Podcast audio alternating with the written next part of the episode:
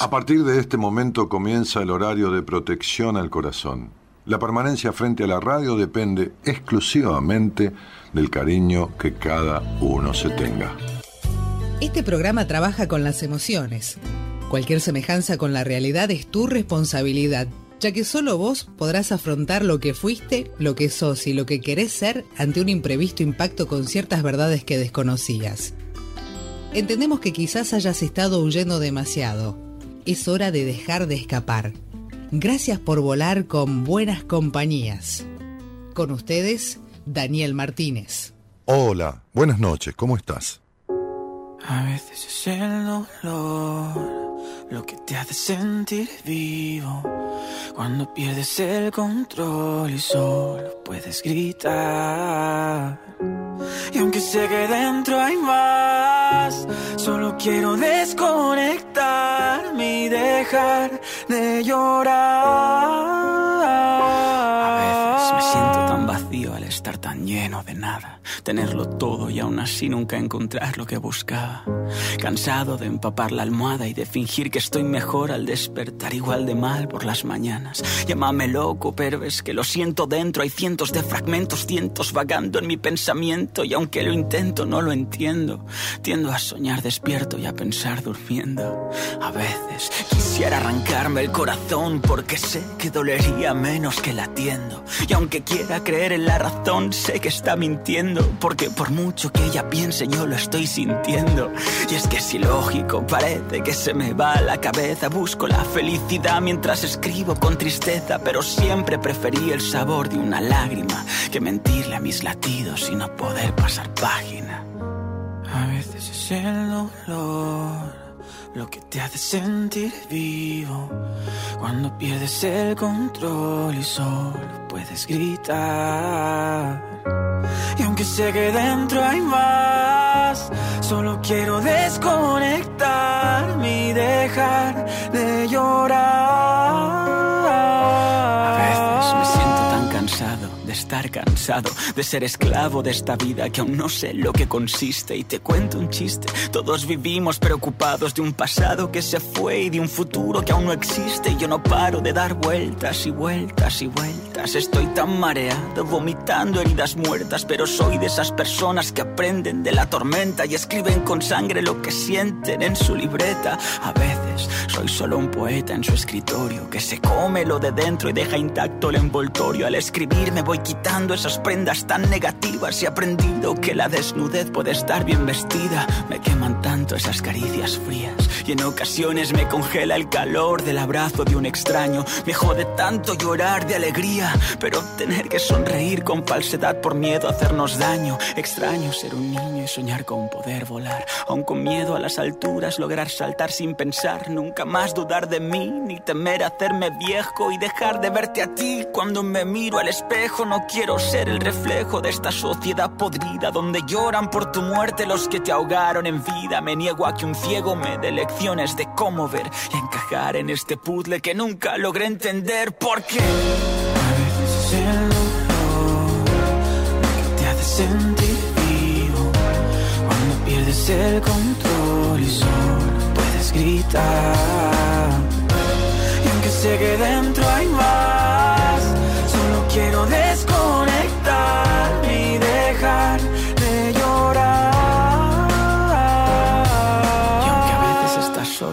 estés rodeado de gente, está bien no estar bien. Y es que eso te hará más fuerte. Yo conseguí encontrarme cuando estaba más perdido y fui al borde de la muerte, cuando pude apreciar lo que realmente significa estar vivo. Muy buenas noches a todos. Soy la licenciada Alejandra Soria, desde acá de Catamarca. Creo que por ahora, no sé si me, me Gerardo, si soy la única que estoy últimamente haciendo a través de Skype eh, el programa. Pero los demás todos están, van, al, van al estudio, creo, ¿no? ¿No? ¿Quién más? ¿Quién más hace Skype? Capaz que Antonella por ahí, desde Mar del Plata. Ah, Daniel. Daniel solo, solo el único que va. Ah, pensaba que iban, iban más, ¿eh? La licenciada Marcela, porque vi que varias veces fue al estudio. Hay veces que uno por ahí no tiene la continuidad de, ver a los compañeros en vivo, porque, bueno, al día siguiente hay que levantarse de tempranito. Así que, bueno, pensaba que eso. Sí, ahora hace frío. ¿Cómo la llevan con el frío? Eloísa, Gerardo, ¿cómo van con este frío? Mm, yo, con mi fiel compañera, acá, la colchita por acá, por abajo, porque hace frío. Y eso que no está haciendo tanto frío por acá, pero para mí sí me hace frío, a mí me, apaga el frío. Es como que la tengo que remar más durante el día. Bueno, eh, les comentaba, soy Alejandra Soria, parte del equipo, soy licenciada en psicología y también consultora en sexualidad. Hace un tiempo ya estoy en el equipo y, una vez al mes hacemos un programa en Buenas Compañías que les traigo alguna temática que son muchas veces recurrentes en los pacientes, en las sesiones. Y hoy vine con esta temática que se presenta muy a menudo, es el fracaso, ¿no? Que eh, desde muchos lugares tomamos el fracaso, muchas veces enfocados más en, el resultado que en la experiencia misma de lo que simboliza un proceso, ¿no? Porque nos enfocamos más en lo que supuestamente pensamos que va a llegar como el resultado, ¿no? Ese resultado desde el lugar muchas veces desde el, ideal o de lo que queremos conseguir, desde el deseo. Eh, entonces ahí se asemeja muchas veces la sensación de frustración con este miedo y al mismo tiempo enojo de, no conseguir el resultado que uno quisiera o de lo que medianamente hubiese querido que surja. Pero bueno, vamos a ver lo que puse en el posteo porque me, parecía importante tomarlo desde distintas perspectivas a lo que sería la, lo que sería el fracaso o lo que llamamos generalmente fracaso, ¿no? Eh, porque veía que, por ejemplo, desde la Real Academia Española dice como resultado adverso, ¿no? En una cosa que se esperaba que sucediese bien. O sea, se enfoca muchas veces en el resultado, resultado adverso, ¿no? Como un resultado negativo, un resultado desfavorable, algo que no ocurrió como uno quisiera que ocurriera. Pero después me puse a ver desde otros eh, ámbitos, eh, además de, desde la experiencia, cómo de alguna u otra manera eh, cada uno toma el fracaso. Entonces puse distintas frases de personas que muchos son buenos escritores, personas que fueron exitosas, personas que desde, su lugar de experiencia vivieron situaciones o se permitieron vivir situaciones de, este fracaso, entre comillas, como una forma de aprendizaje para empezar a encarar o, ver eh, el lugar de quizás sostener el éxito, ¿no? Porque hasta eso también tenemos que tenerlo en cuenta, que muchas veces que llegamos al supuesto éxito, el tema es cómo seguir avanzando. El éxito como una parte hasta muchas veces limitante, ¿no? Porque llegamos a un cierto objetivo y después qué pasa, qué surge más allá. Entonces ahí está la parte de la experiencia y del aprendizaje. Entonces les voy a comentar, un poquito les voy a contar que puse en el post, que puse fracaso, no tengo éxitos si no tengo derrotas. Puse el tema de las derrotas porque me parecía muy importante que si eh, no enfocarnos en lo supuestamente exitoso como resultado, sino en las sucesivas derrotas que van apareciendo muchas veces en el proceso, ¿no? Como estas piedras en el camino, situaciones que se van de alguna u otra manera que no eran esperables, eh, que vamos atravesando, como esas pequeñas derrotas, derrotas de alguna forma, o que algunas veces, muchas veces nosotros tomamos como, como derrotas o como caídas, ¿no? Le puse la palabra derrota también porque tiene que ver con, con una forma de este, experimentar una situación de sentirse eh, desvanecidos, o sea, como en ese caso de, derrota. Entonces me parecía este, por eso importante tenerlo en cuenta que si no tengo éxitos, no voy a tener, si no tengo derrotas, difícilmente pueda tener un éxito, porque va desde el lugar del aprendizaje. Y desde ahí puse, cuando al parecer el resultado de romperse no deja otra alternativa que ser conscientes de lo no alcanzado, se despoja una sensación de finitud que si nos quedamos ahí no se lograría ver lo que aporta la experiencia de la reconstrucción. ¿Qué tan eh, insistente y perseverante sos? Dejo algunas frases sobre el fracaso y esta noche me comentas cuál se asemeja más a la actitud en tu vida. Cada fracaso le enseña al hombre algo que necesitaba aprender. Charles Dickens. Otra frase es, pero para mí el fracaso significaba permitir que otra persona dirigiera mi vida. Quieras, Cas. Otra dice, si no cometiera errores es que no te estás esforzando lo suficiente. Jasper Forde. El fracaso es también una forma de muerte. Grant Green. Hay derrotas que tienen más dignidad que una victoria. Jorge Luis Borges. He fallado una y otra vez en la vida, por eso he tenido tantos éxitos. Michael Jordan. En la vida hay algo peor que el fracaso, no haber intentado nada. Franklin Roosevelt. El código moral del fin del milenio no condena la injusticia, sino el fracaso. Eduardo Galeano. Te espero esta noche en buenas compañías y para salir al aire, déjanos un WhatsApp en el 11 310 361 71. Ahí lo va, lo va a responder, le va a responder Eloísa si quieren salir al aire. A mí me gustaría mucho que alguien salga al aire, porque así podemos interactuar, ¿no? Si no, bueno, ya saben acá desde el chat también podemos interactuar.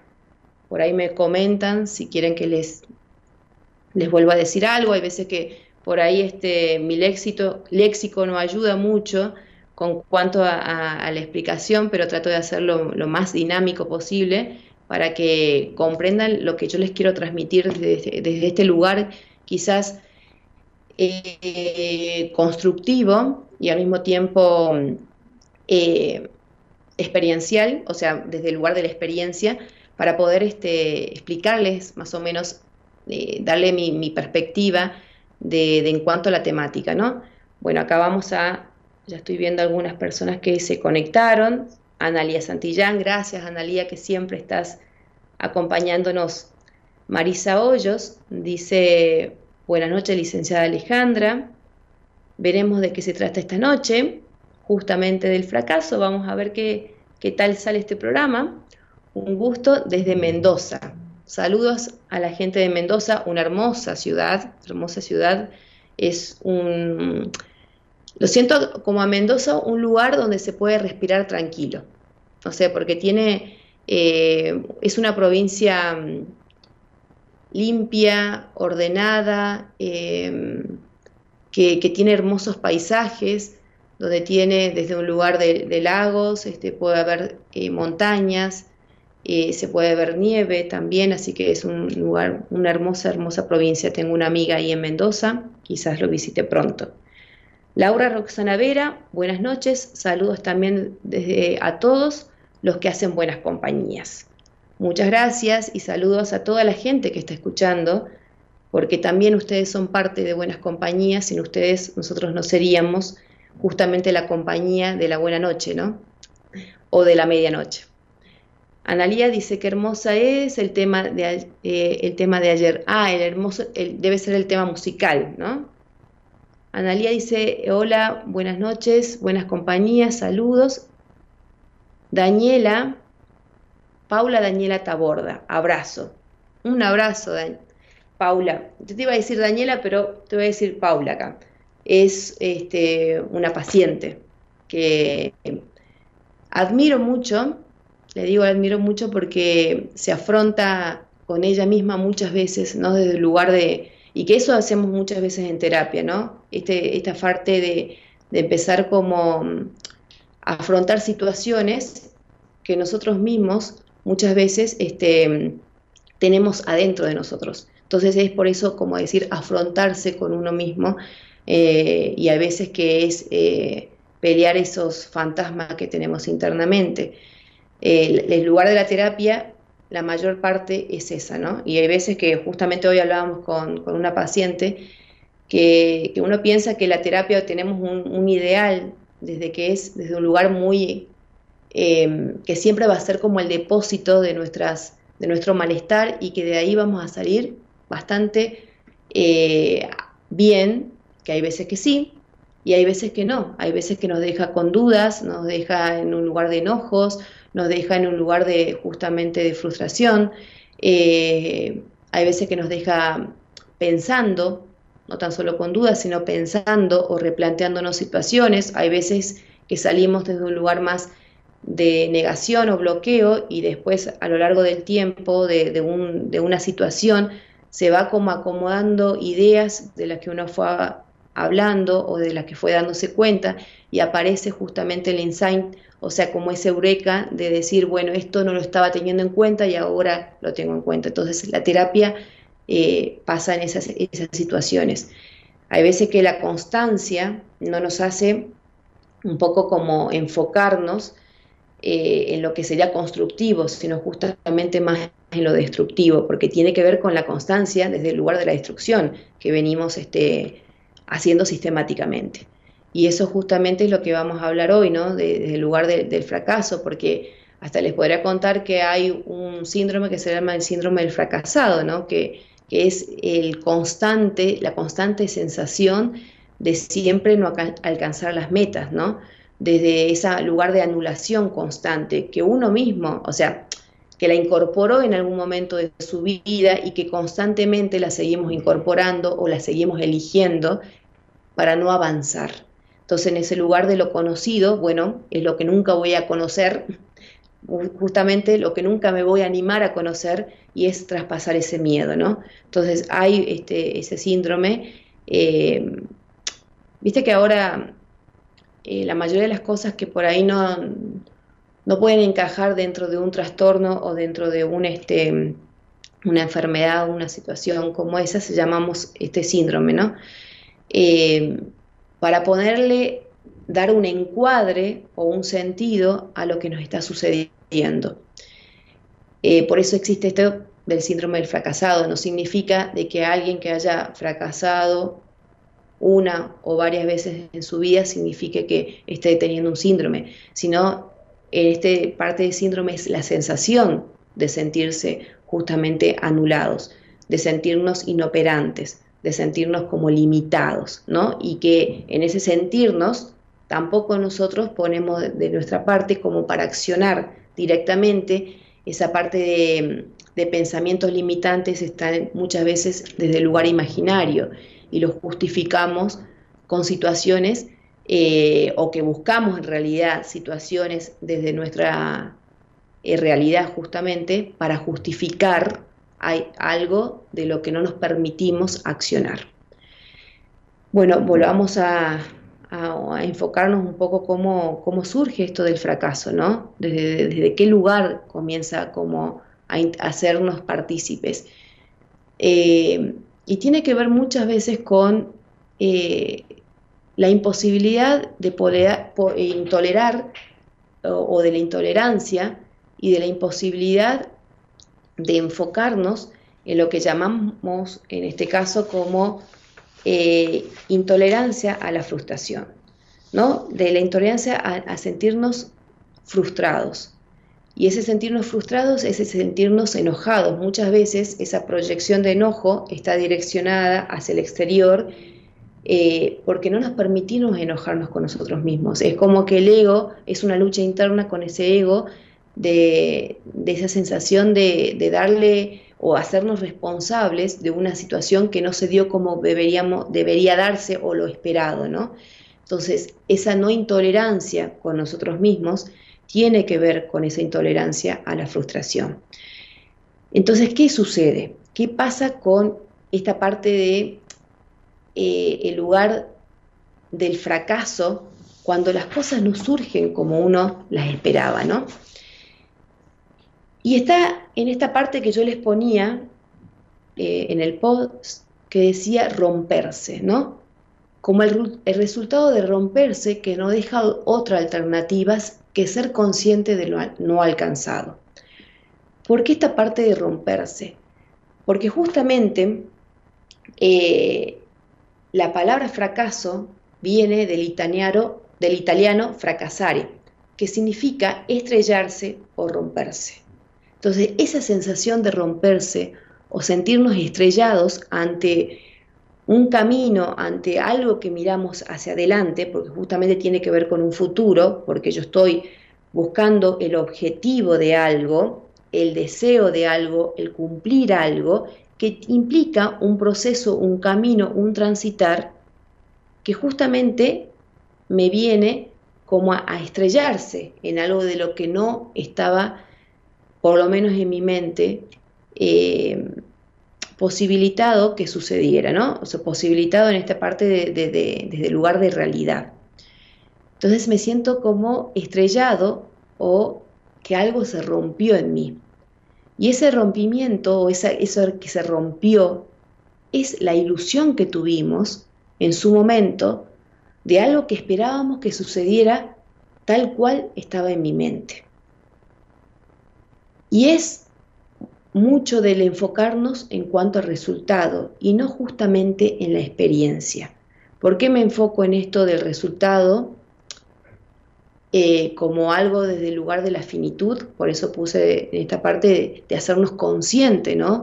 De que algo no sucedió como pensábamos que sucediera. Entonces, tomar esa conciencia y hacernos responsable o cargo de esa situación. Y el lugar de finitud es como algo limitado.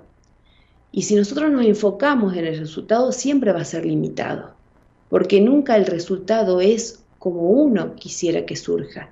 Hay veces es mayor hay veces es menor, hay veces que está muy cercano a lo que uno espera, pero no es ahí donde tendríamos que enfocarnos, porque justamente si nos enfocáramos en eso, eh, estaríamos siempre en la pérdida, ¿no?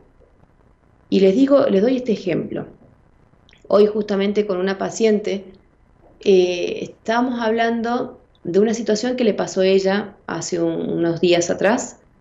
Eh, en una, ella me comentaba en la sesión anterior eh, que ella es este, bailarina eh, y había hecho una audición para, para, ingresar en un evento importante en su provincia. Entonces este, ella se sentía y me decía, me sentí fracasada porque no fue elegida, ¿no? Entonces yo le preguntaba a, a, qué se refería, si se refería al resultado de no haber sido, entre comillas, elegida, y estar en el escenario mayor eh, representando a esa provincia, eh, que ella no es de esa provincia, pero que de alguna forma ya se esperaba ese resultado. ¿Por qué?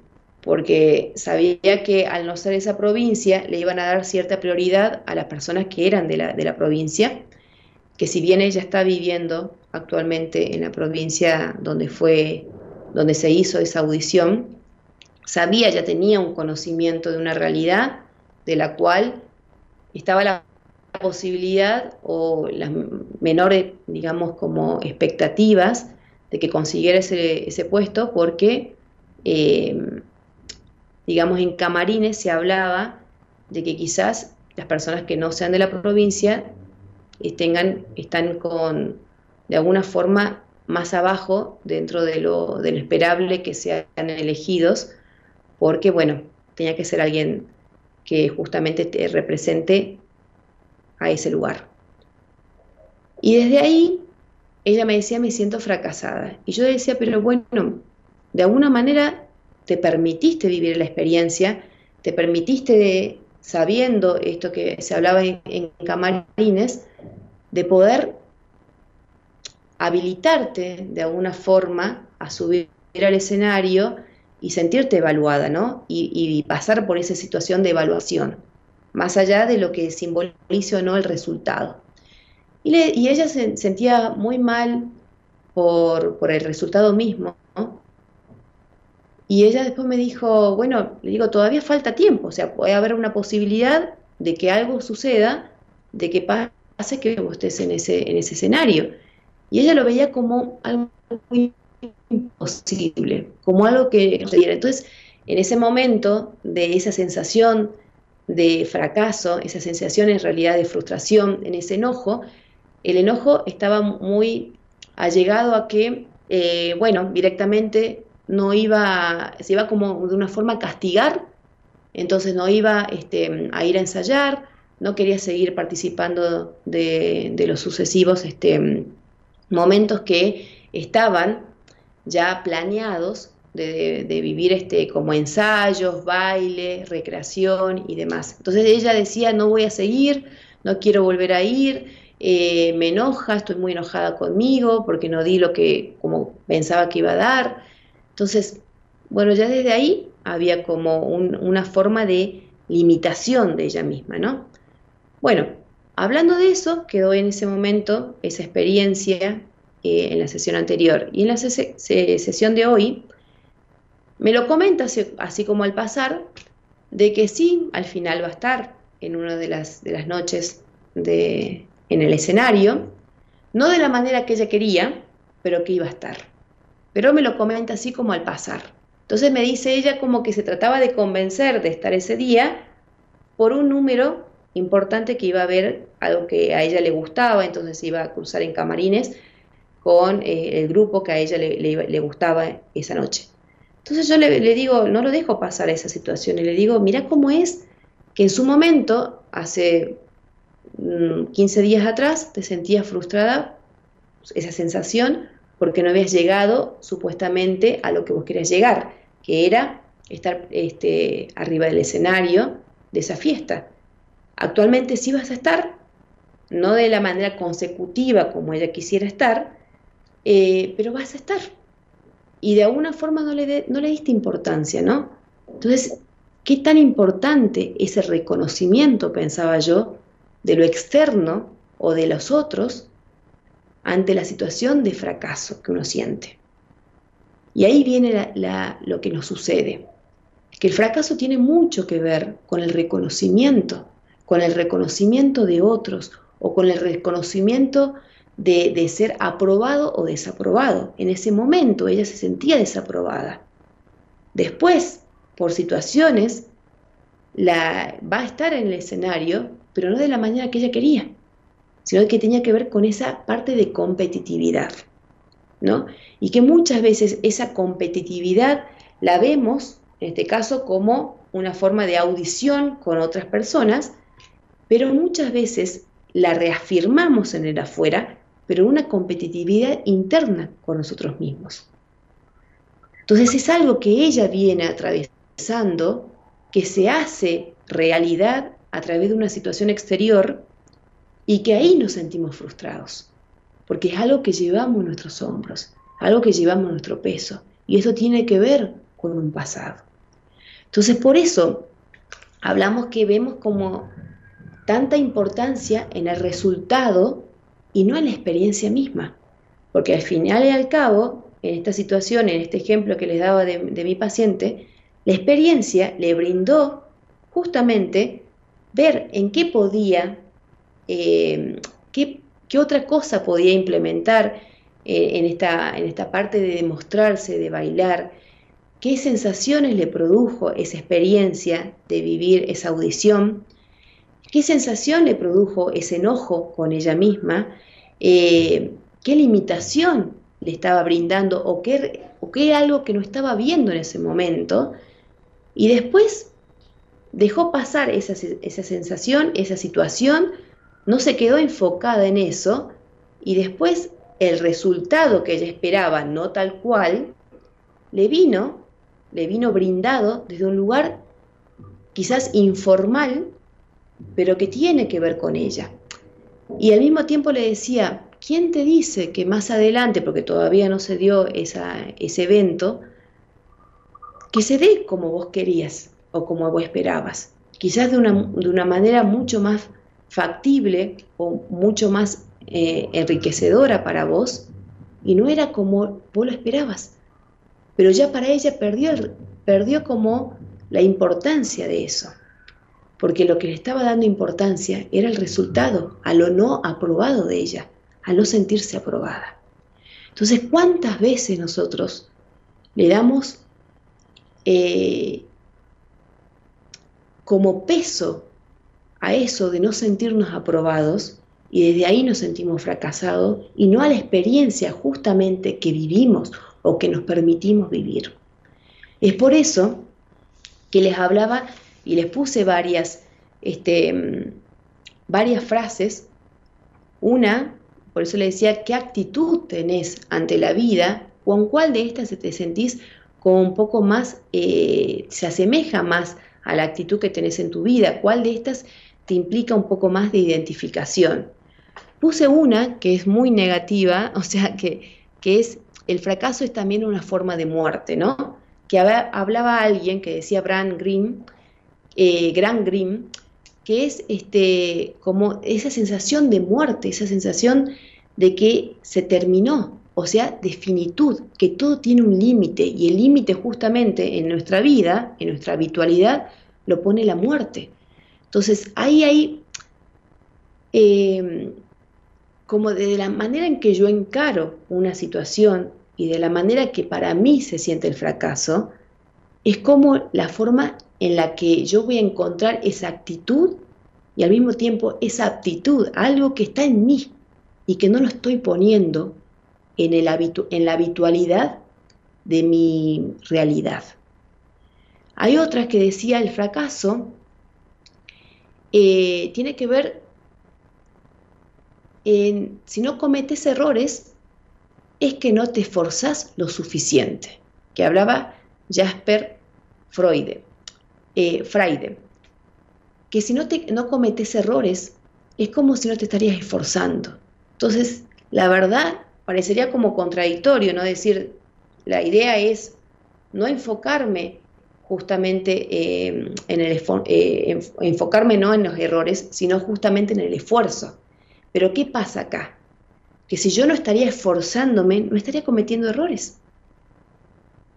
Y parecería como que es así, pero es al revés es, si de alguna forma no aparecen los errores, es, implica que no estaría esforzándome, porque el error es parte del aprendizaje.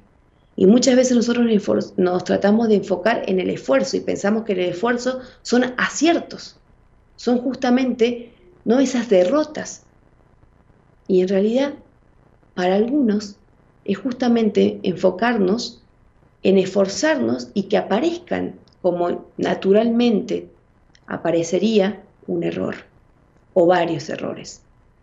Otros dicen, en la vida hay algo peor que el fracaso, no haber intentado nada.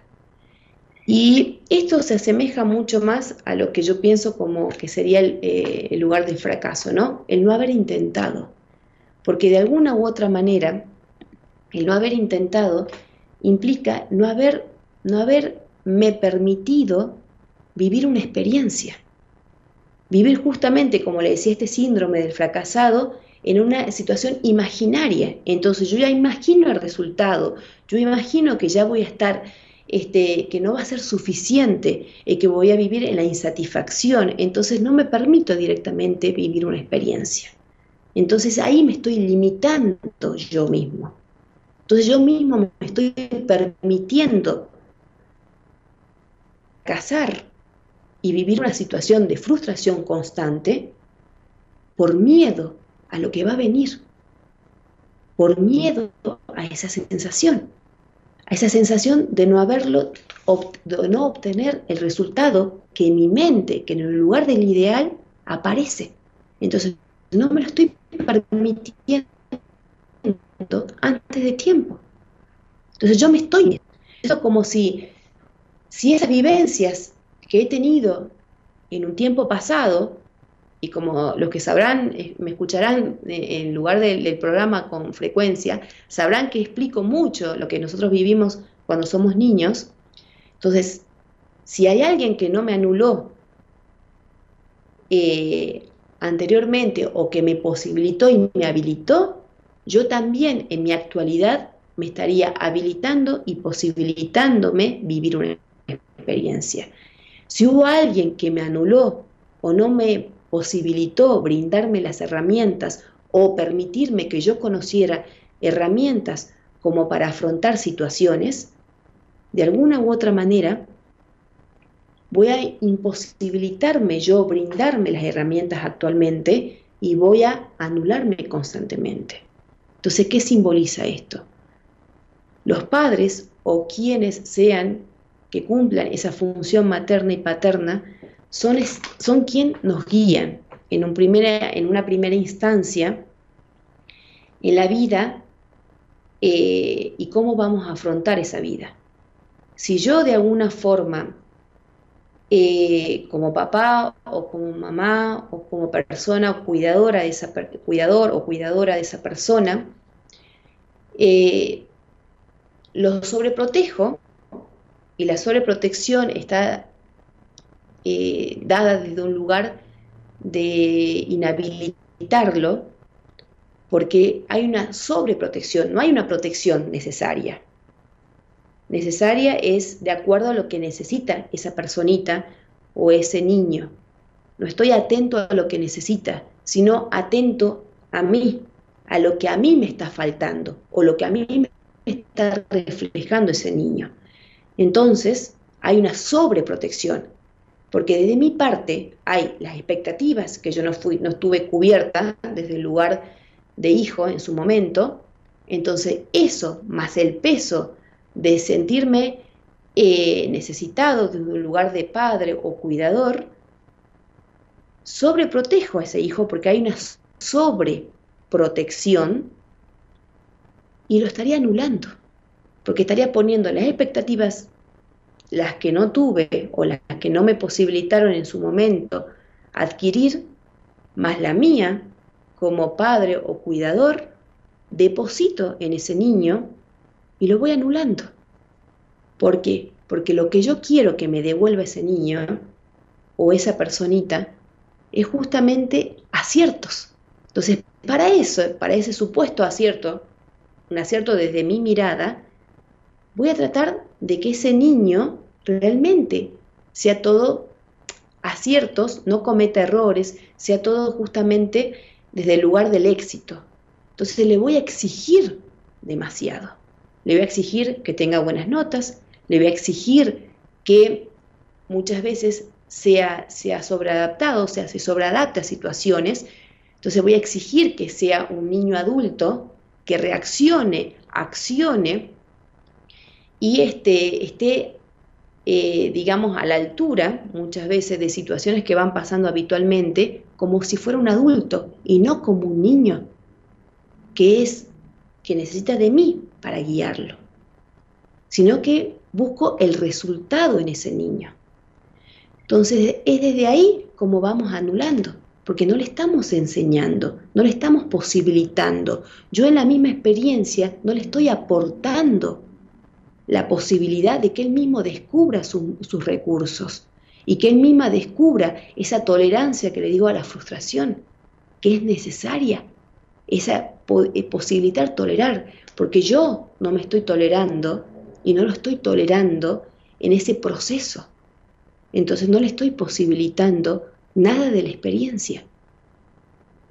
Es por eso que cuando llegamos a un momento de cuando queremos un proyecto, cuando queremos un deseo, cuando queremos este, encaminarnos para algo que supuestamente tenemos como objetivo, siempre no nos habilitamos y, fallamos en el intento, justamente en el intento, porque no me lo permito hacer, accionar, porque pienso que si no hay esa otra persona que me sostenga, porque es lo que aprendí, que de alguna forma, sin mi padre, sin mi madre, sin quien fue mi hermano, quien hizo la función paterna y, o materna, sin eso yo no soy nadie porque lo que hace el anular es la nada misma.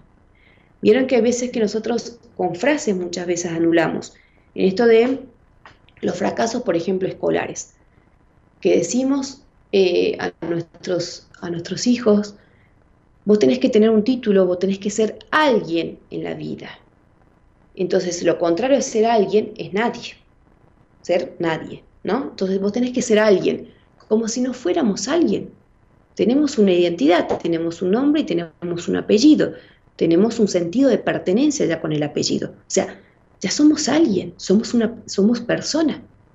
Pero para la expectativa de ese padre, ser alguien es tener un título, es tener una formación académica. Entonces desde ahí ya no estamos poniendo un objetivo. Y si yo no alcanzo ese objetivo, no soy nadie. Entonces, ¿qué pasa?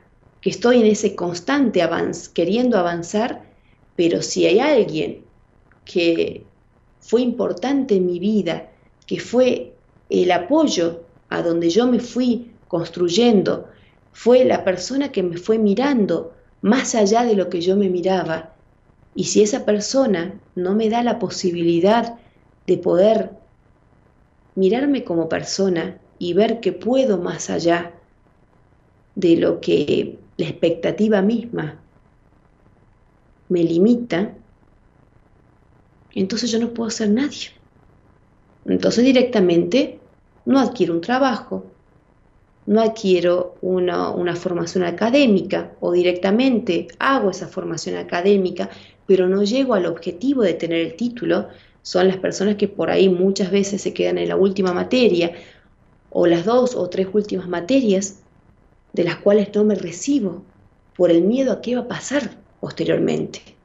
Porque lo conocido, que es el lugar de hijo, el lugar de esa supuesta formación, lo conozco, pero después lo desconocido y traspasar ese miedo, no lo llego a hacer, no me llego a permitir vivir esa experiencia. Entonces, parecería que hay un fracaso en eso. Y, sí, porque si yo me pongo a enfocar justamente en el resultado como tener el título, estaríamos hablando de un fracaso porque no lo estoy teniendo.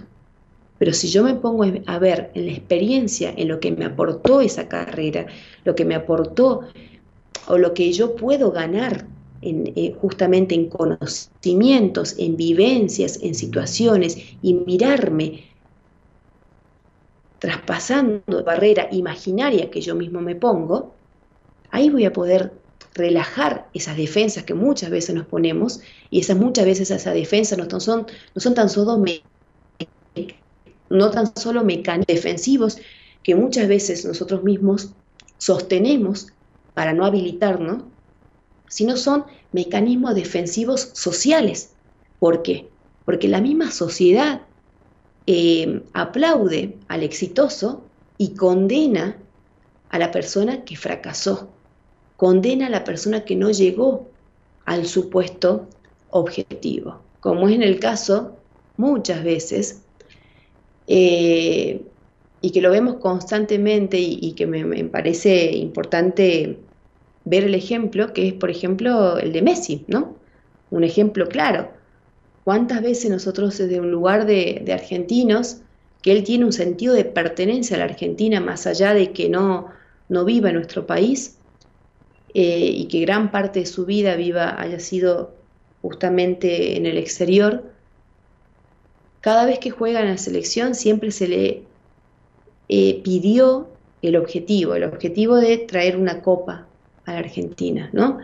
Y si esa persona, o sea, ¿qué peso tendría esa persona porque no vemos que en la experiencia misma, en el día a día, Messi eh, tiene, es un gran jugador, tiene habilidades innatas que las consigue construyendo y fortaleciendo con algo sistemático que es la disciplina, ¿no? con esa disciplina. Pero no vemos eso, vemos justamente el resultado. Entonces criticamos y nos enfocamos en ese resultado socialmente le damos un peso encima y no vemos justamente en la habilidad y en el sentido de pertenencia que él tiene a ser argentino. Y nosotros mismos como argentinos, argentinos no lo habilitamos como tal. Sí lo habilitamos cuando adquiere el resultado que nosotros queremos, justamente la copa. Y es ahí como vemos como nosotros mismos, como ciudadanos, como partes de, de un lugar de vivencia que compartimos o nos sentimos como entrelazados eh, en, esta, este, en, este, en esta situación, como por ejemplo el mundial, le ponemos peso a algo que quisiéramos nosotros mismos, pero que nosotros mismos tampoco lo accionamos en nuestro día a día. Entonces le ponemos un peso a, este, a esta persona como Messi y nosotros no nos permitimos vivir una experiencia tal cual, ¿no? Y ser disciplinados como Él de alguna u otra manera nos da el ejemplo. Entonces, si nosotros nos podríamos tomar como ese lugar de ídolo y no tenerlo en lugar de pedestal y volverlo un poco más real y ver que esa persona es una persona y que le pasan emociones y que muchas veces se sintió desde un lugar de, fracaso, del lugar de enojo, desde el lugar de, de responsabilidad, desde el lugar de frustración, desde el lugar de no habilitado por él mismo, que pero al mismo tiempo en esa constancia logró el objetivo, si nosotros no tomamos ese ejemplo y lo hacemos propio y lo hacemos como algo consecutivo, no nos permitiríamos nunca lograr ese sueño, ese anhelo, ese, ese camino o ese transitar a encontrar el objetivo o ese éxito que tanto esperamos, ¿no? Éxito, llame, llamémosle el éxito en algo económico, en el trabajo, eh, éxito en la pareja, éxito en tener buenas relaciones, éxito en la vida, como es en el caso de otra de las frases que decíamos acá, que, que he puesto, que decía, pero para mí el fracaso significa permitir que otra persona dirija mi vida. ¿No? ¿Cuántas veces nosotros damos a la otra persona el poder de que direccione nuestra vida y nosotros estar merced a ese deseo que el otro quiere o espera de nosotros? Entonces, el lugar de esta persona eh, que quiera expresaba que para ella el fracaso era justamente darle a otro el poder que direcciona la vida de uno. Entonces, podemos ver cómo, de alguna u otra manera, el fracaso no es tan solo el resultado, sino de la manera en que nosotros encaramos una situación y cuál es el objetivo que queremos llegar. Si no nos apropiamos de situaciones de aprendizaje, jamás podremos tener éxito en lo que queramos construir. Por eso habla de estrellarse, desde un lugar de romperse. Si nosotros no nos reconstituiríamos en esa experiencia constantemente, nunca vamos a llegar al éxito, sea cual sea el objetivo. Bueno, vamos a una pausa musical. Gerard va, va a elegir un tema porque les quería compartir algún tema que, tenga que ver con el fracaso para interpretar la, letra, pero la verdad no tuve tiempo de, buscarlo, así que vamos con la selección de, Gerardo, que también puede ser buena y podemos tomar algo desde ahí también, en alguna palabrita o algo, para este, incorporar a este análisis y de paso voy viendo que ustedes interactúan en el chat conmigo. Vamos, Gerardo. No importa, el lugar, el sol es siempre igual. No importa si es recuerdo o es algo que vendrá. No importa cuánto hay en tus bolsillos hoy. Si nada hemos venido y nos iremos igual pero siempre estarán en Esos buenos momentos que pasamos sin saber. No importa dónde estás, si vienes o si vas. La vida es un camino, un camino para andar. Si hay algo que esconder, hay algo que decir, siempre será un amigo, el primero en saber, porque siempre estarán en mí. esos buenos momentos que pasamos sin saber que un amigo es una luz brillando en la oscuridad. Siempre serás mi amigo.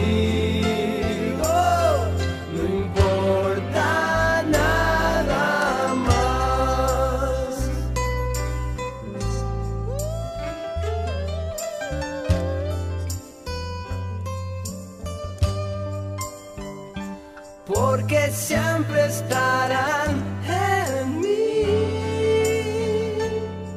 Esos buenos momentos que pasamos sin saber. Que un amigo es un, que un amigo. una luz brillando en la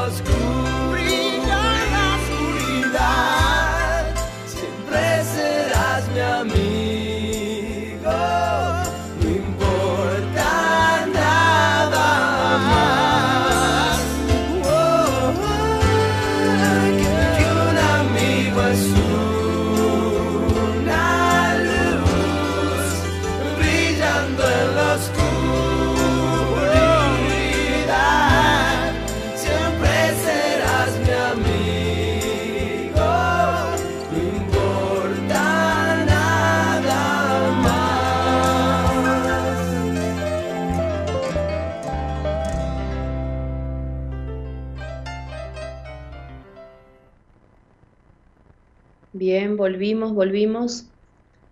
Eh, qué lindo tema, Gerardo. Eh, estamos anticipándonos a julio, al 20 de julio, que es el Día del Amigo. Así que me alegra.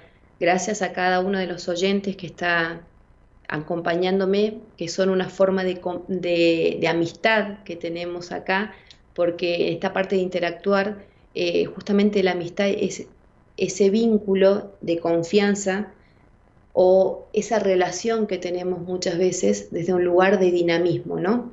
Desde un ida y vuelta, de una escucha, de una palabra, de, un abrazo, un estar, de una presencia, aunque muchas veces la presencia no sea física, sino al saber de que la otra persona eh, está ahí para lo que necesite, para brindarme un apoyo, para brindarme eh, una contención, para mm, brindarme solamente el solo hecho de la presencia.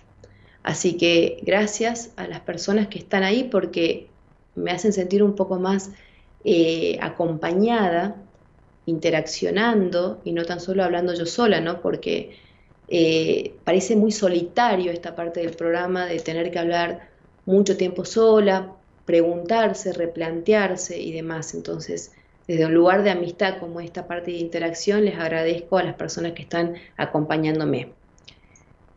Bueno, vamos a ver acá, dice Claudio Fernández, buenas noches a Ale, desde Sal si puedes, Córdoba, con un grado de temperatura, un grado. Acá creo que está haciendo 8 grados y para mí es muy frío. O sea, me imagino un grado. Eh, es un, supongo que será como un, eh, un frío más seco eh, o es algo más eh, húmedo donde vos estás, sal si puedes, no conozco, me gustaría ir y me parece muy este, simbólico y significativo el nombre sal si puedes, ¿no? ¿Será que se puede salir de ahí? ¿Será que te conquista de alguna forma el lugar? Bueno, comentame Claudio y gracias por escuchar. Vero, Vero Carranza. ¿Cómo estás, Vero? Te mando un fuerte beso y un fuerte abrazo. Eh, buenas noches, Ale. Qué lindo escucharte. Un abrazo grande. Gracias, Vero. Gracias y gracias por estar. Se te, el otro día estuve, pensando, no te iba a decir, se te extraña. estuve pensando porque hay veces que hay eh, momentos traigo en, en, las sesiones mismas ejemplos de otros pacientes, ¿no? Entonces, eh, hay veces que situaciones que le va pasando a alguien es como una forma de ejemplo poder transmitir eh, vivencias o formas de, encarar una situación que tienen los otros pacientes. Entonces me acordé de vos en una situación puntual. Estela González dice, hola, buenas noches, licenciadas, oyentes y equipo. Cariños para todos ustedes. Buenas noches, Estela, ¿cómo estás? Olga Izarzábal, muy interesante, muy claro lo que decís. Gracias, Olga, gracias. Claudio dice, menciona el miedo eh, inconscientemente, digamos inconsciente al éxito. Sí, mencionás el miedo inconsciente al éxito. Sí. Em, Vieron que hay veces que nosotros no tan solo tenemos miedo al éxito, eh, en este caso sería miedo al fracaso, sino tenemos muchas veces miedo al éxito. Y en ese miedo al éxito nos quedamos limitados o nos limitamos nosotros habitualmente. O sería como más claro traducirlo, nos abandonamos. Entonces en ese abandonar, en el accionar constantemente, porque tengo miedo a ser exitoso, a no poder sostener ese éxito porque vengo de un pasado o de una constancia desde un lugar, llamarlo del penar, ¿no? Que por ahí uno muchas veces dice, vale la pena eh, tener determinada cosa, o vale la pena jugarse por alguien, ¿no? O vale la pena eh, haber vivido determinada situación. Y yo digo, ¿vale la pena? Sería que vale la pena porque sería de un lugar de penar, ¿no? de malestar. Y hay veces que, esto me escucharán decir varias veces, que no tan solo el lugar de la, de la energía, de la libido, se satisface del lugar del disfrute, desde el lugar de bienestar, sino se satisface muchas veces del lugar destructivo, desde el lugar de pulsión de muerte, desde el lugar del goce. Entonces, ¿qué sucede? Cuando yo tengo miedo a el éxito, es porque constantemente viví situaciones desde un lugar de pulsión de muerte, desde un lugar destructivo. Entonces, como mi constancia fue desde un lugar eh, de malestar, de sentirme derrotado, de sentir esa sensación de miedo constante, de sentir esa sensación de, frustración constante, de enojo constante con lo externo, conmigo, con la vida, con lo que se me presenta, siempre en lugar quizás de, desde la victimización de mí conmigo, entonces, ¿qué sucede? El éxito, salir de ese lugar, me provoca de alguna u otra, de una u otra forma miedo.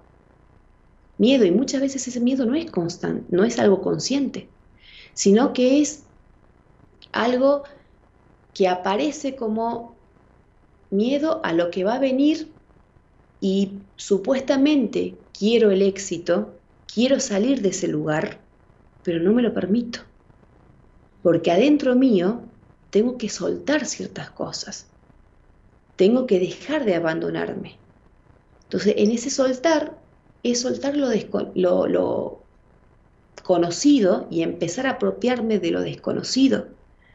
Y hay veces que tengo tanto, tanto esa lealtad o tanta eh, lazo con eso conocido,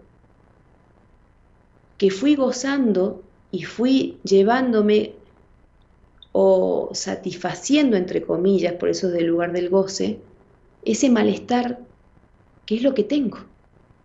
Y ante la nada, prefiero tener esto, porque el pasar esa barrera imaginaria que nosotros muchas veces le ponemos un límite y que muchas veces lo llamamos miedo, es justamente pasar a lo desconocido y es lo que no tengo, es la nada misma. Entonces siento que ante esa nada prefiero tener esto, lo conocido. Entonces el lugar de no salir de ahí. Entonces prefiero diez mil veces pensar que quiero eh, lo exitoso, que quiero determinado objetivo, que quiero, no sé, tener un hijo, que quiero el título, que quiero tener una casa, un auto, la familia, el viaje, eh, tener dinero, eh, poder tener una soltura en mi accionar habitual, la libertad. Pero nunca me apropio de nada de eso, nunca o no quiero vivir esa experiencia o no me lo permito vivir, porque lo conocido es no tenerlo. Y para pasar a ese supuesto ideal implica vivir una experiencia, y lo que yo no me permito es vivir esa experiencia.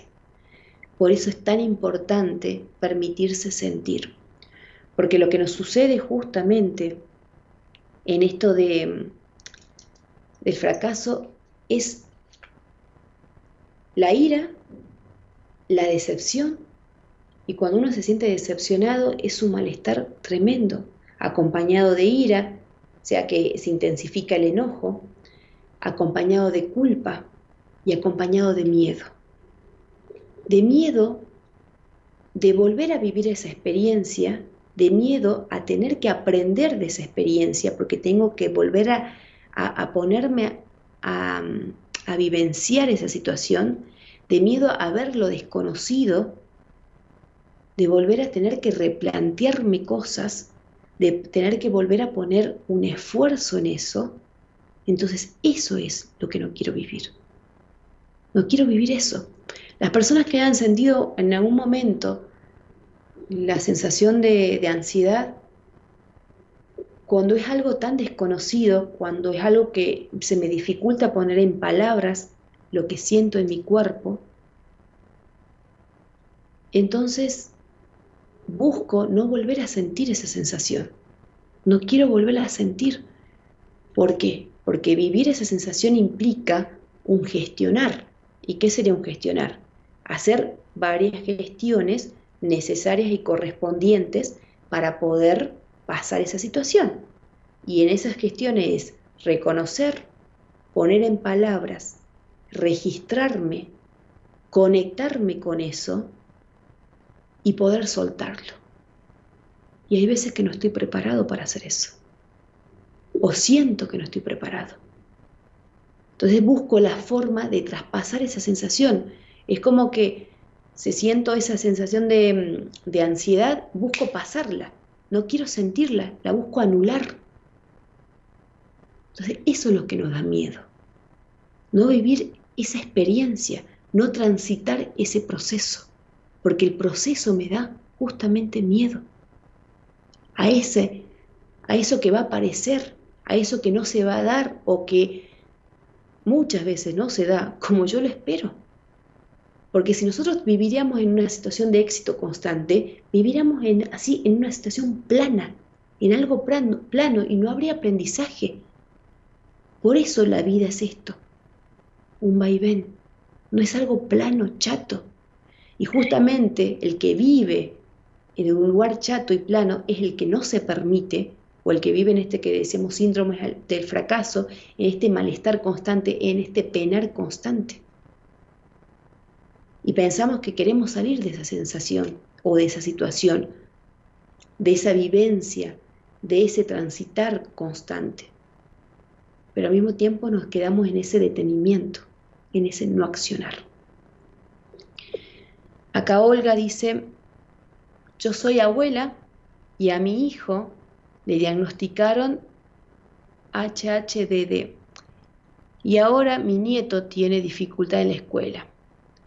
Eh, HH eh, debe ser déficit de atención, pero bueno, es algo del T. Bueno, como tenía su papá y ya lo veo llorar porque no, quis, no quiere hacer los deberes, me da mucho dolor. Entonces, Olga dice que ahora su nieto le diagnosticaron con HHDD y mi nieto tiene dificultades en la escuela.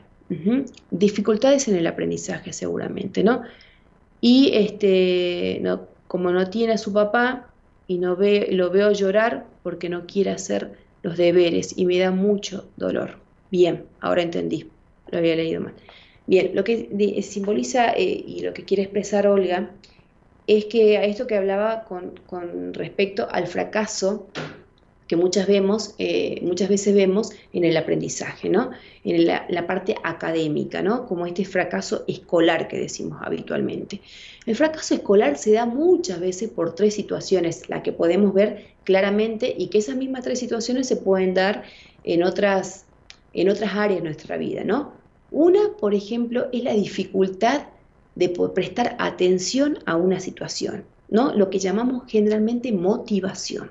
Entonces, sabemos que para tener una cierta mm, em, habitualidad y aprendizaje, necesitamos prestar atención, porque la atención y la memoria van de manera conjunta, pero primero va desde el lugar de la atención. Entonces, ¿qué, sé qué pasa ahí?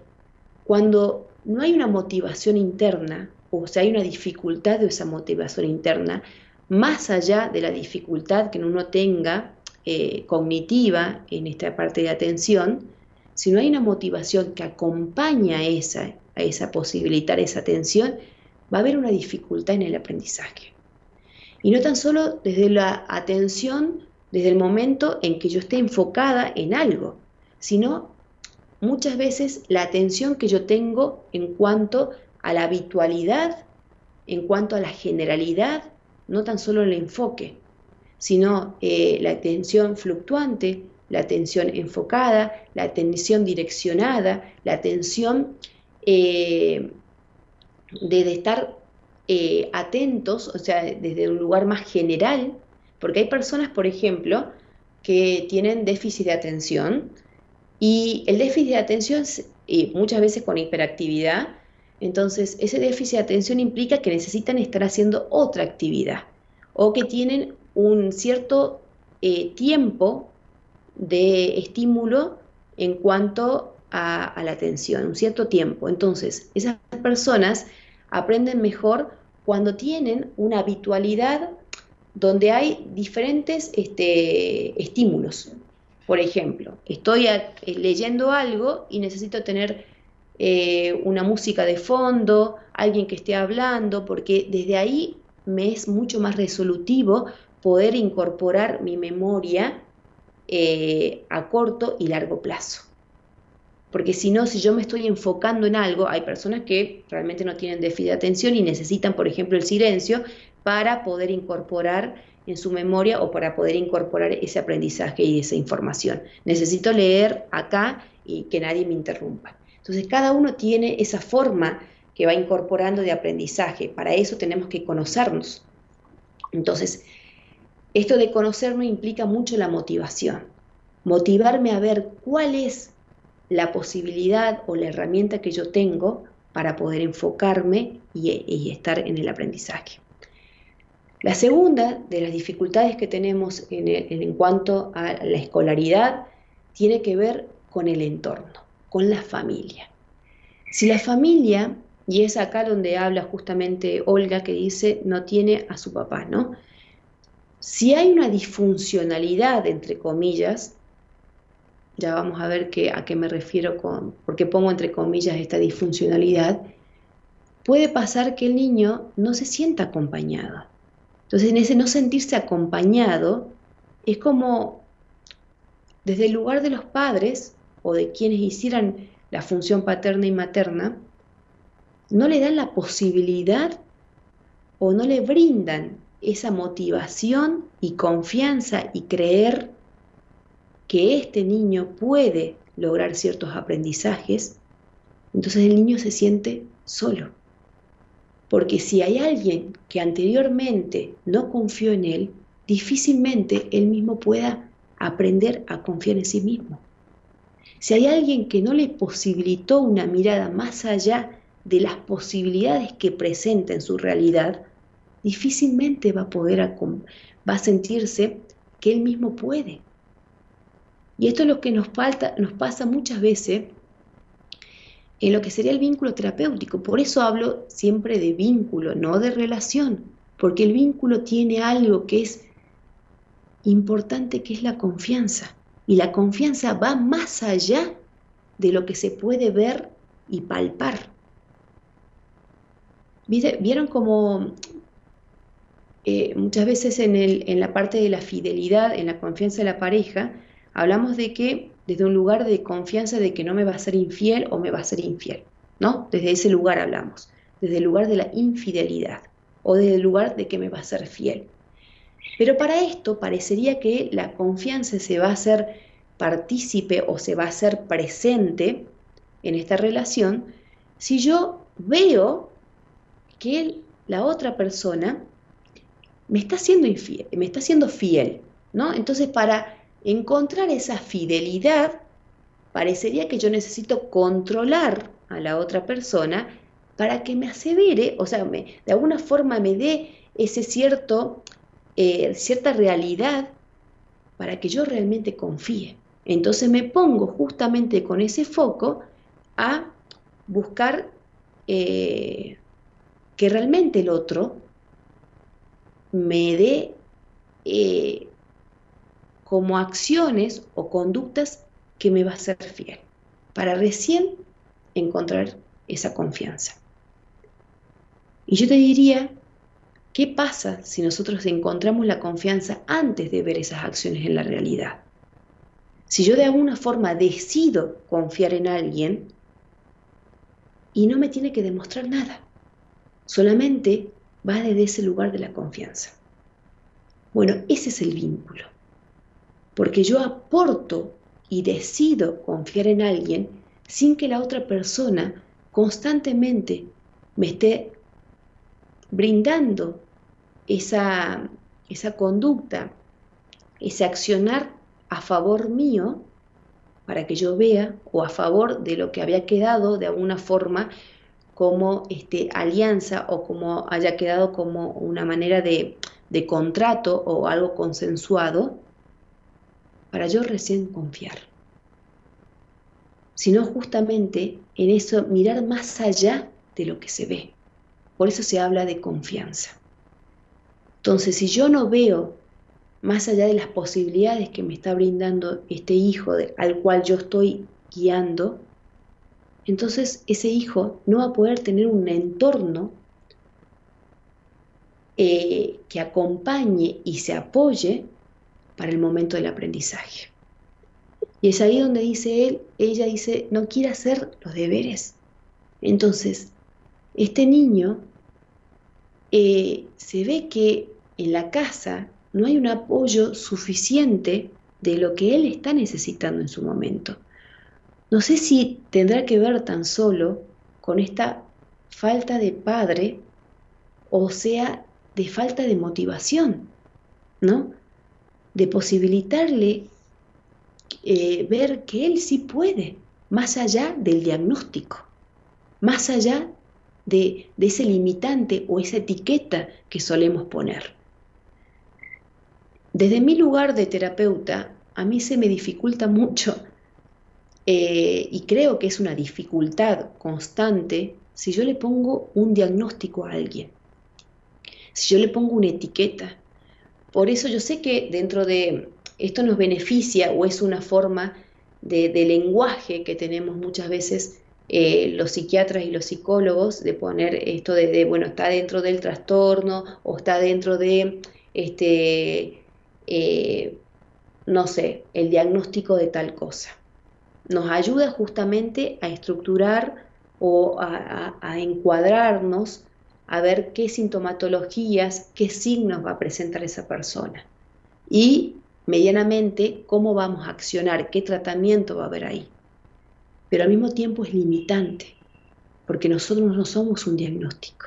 Entonces, ese niño no es un diagnóstico, es una persona que puede accionar o se puede esperar determinadas situaciones, determinadas sintomatología, determinadas conductas, determinadas acciones, determinados este, mm, razonamientos, partes cognitivas dentro de un diagnóstico, pero no es el diagnóstico. Entonces, si yo misma no lo acompaño a que él vea las herramientas que trae y las herramientas que tiene y fortalecerlas para seguir viendo de que sí puede, más allá de su diagnóstico, incorporar ciertos conocimientos, no, voy no estoy apoyando. Y la otra de las dificultades que tenemos en un momento de, de fracaso escolar es la parte económica o de trabajo. Cuando nosotros pensamos que en el accionar mismo, eh, del mismo entorno le damos mucha importancia al trabajo y a la parte monetaria, estamos haciendo ver a nuestro hijo que es mejor accionar en el trabajo y no eh, posibilitarnos transitar una parte académica de formación. Entonces, vemos que, eh, que también es válido ir directamente cuando terminamos el secundario, por ejemplo, ir directamente a trabajar.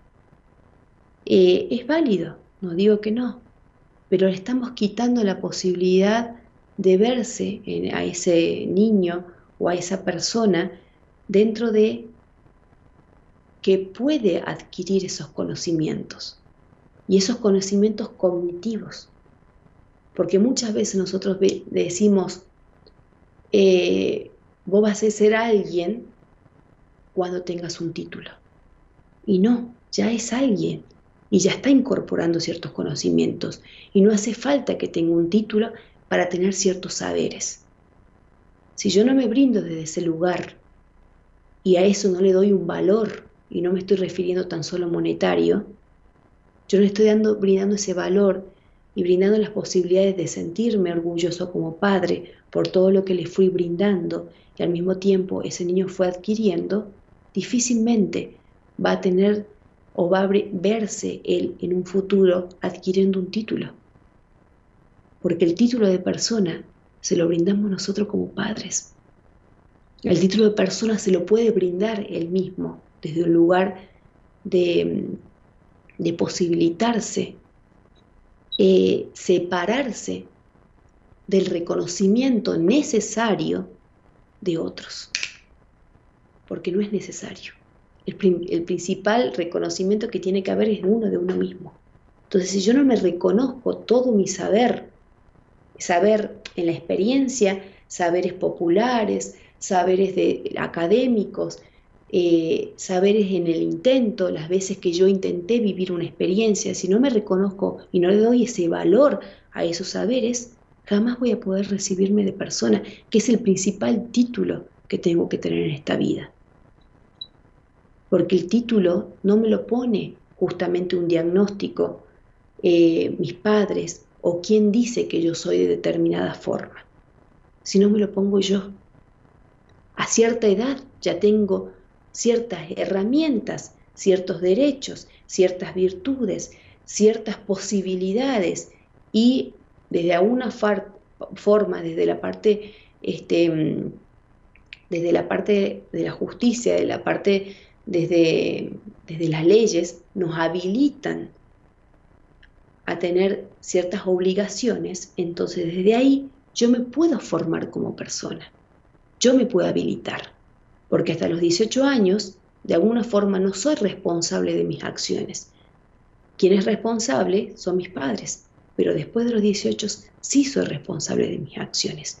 Entonces ahí me puedo empezar como a hacerme, eh, apropiarme de esa libertad que tengo y de ese lugar de persona al cual yo voy a adquirir y a ir a adquirir ese título.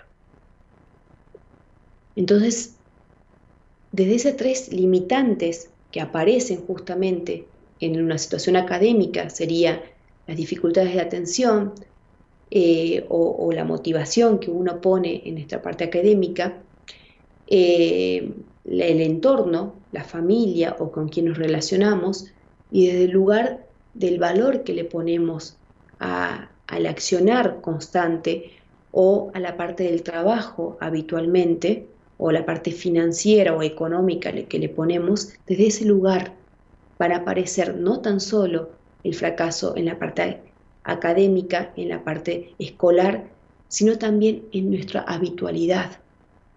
Porque el esfuerzo y la motivación, con quién nos relacionamos y qué valor le ponemos a nuestras habilidades, nuestras virtudes y a dónde nos enfocamos, es cómo vamos a llegar a tener el éxito. Éxito eh, que sea exitoso una amistad, que sea exitosa nuestra pareja, que sea exitoso nuestro trabajo, que sea exitoso nuestro accionar, que sea exitoso nuestro transitar en nuestra vida, que sea exitosa nuestra vida en general, que sea un éxito constante mi día a día. voy a ir viendo desde ahí, desde ese lugar.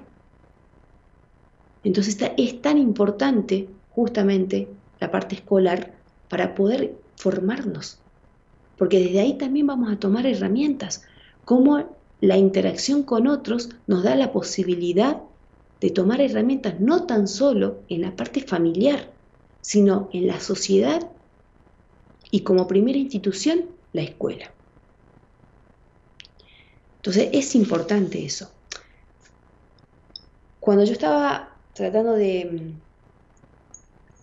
de armar este programa, había un, una de las, de las de los autores que, que estaba leyendo, hablaba de que qué tan importante que es la sociedad y los medios de comunicación, más que todos habituales, eh, ahora desde un lugar, desde el Internet, desde el lugar online, desde el lugar de, de que tenemos esta, esta posibilidad como ahora de yo estar en Catamarca y ustedes eh, desde el lugar que estén poder escucharme, eh, cómo tenemos esa responsabilidad, los que comunicamos constantemente, de poder enseñar a los otros a no enfocarse tan solo en el resultado y permitirnos vivir experiencias de derrota, de errores y que sea bien visto el error y no estigmatizar a la persona que fracasó, que cometió errores,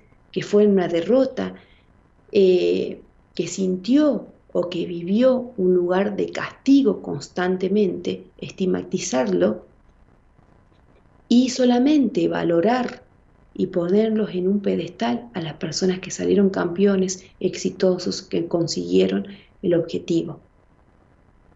Y no ver qué pasa más allá de cómo consiguieron ese objetivo. Entonces somos nosotros quien deberíamos reeducar constantemente a estas personas. Y también muchas veces ver las herramientas que tiene al otro y fortalecerlas, aplaudirlas constantemente.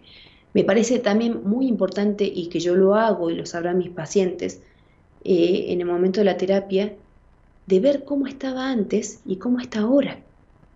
Decir cómo encaró una situación, cómo pudo bajar esa, esa ansiedad y no dejar pasar desapercibido esas situaciones, aunque parezcan mínimas, insignificantes, porque si el otro, en este caso el, el paciente, deja pasar esas situaciones, yo es parte de mi responsabilidad hacerlas ver y darle el valor necesario a eso para que él él o ella la refuerce, refuerce ese aprendizaje que fue transitando y no lo tuvo en cuenta.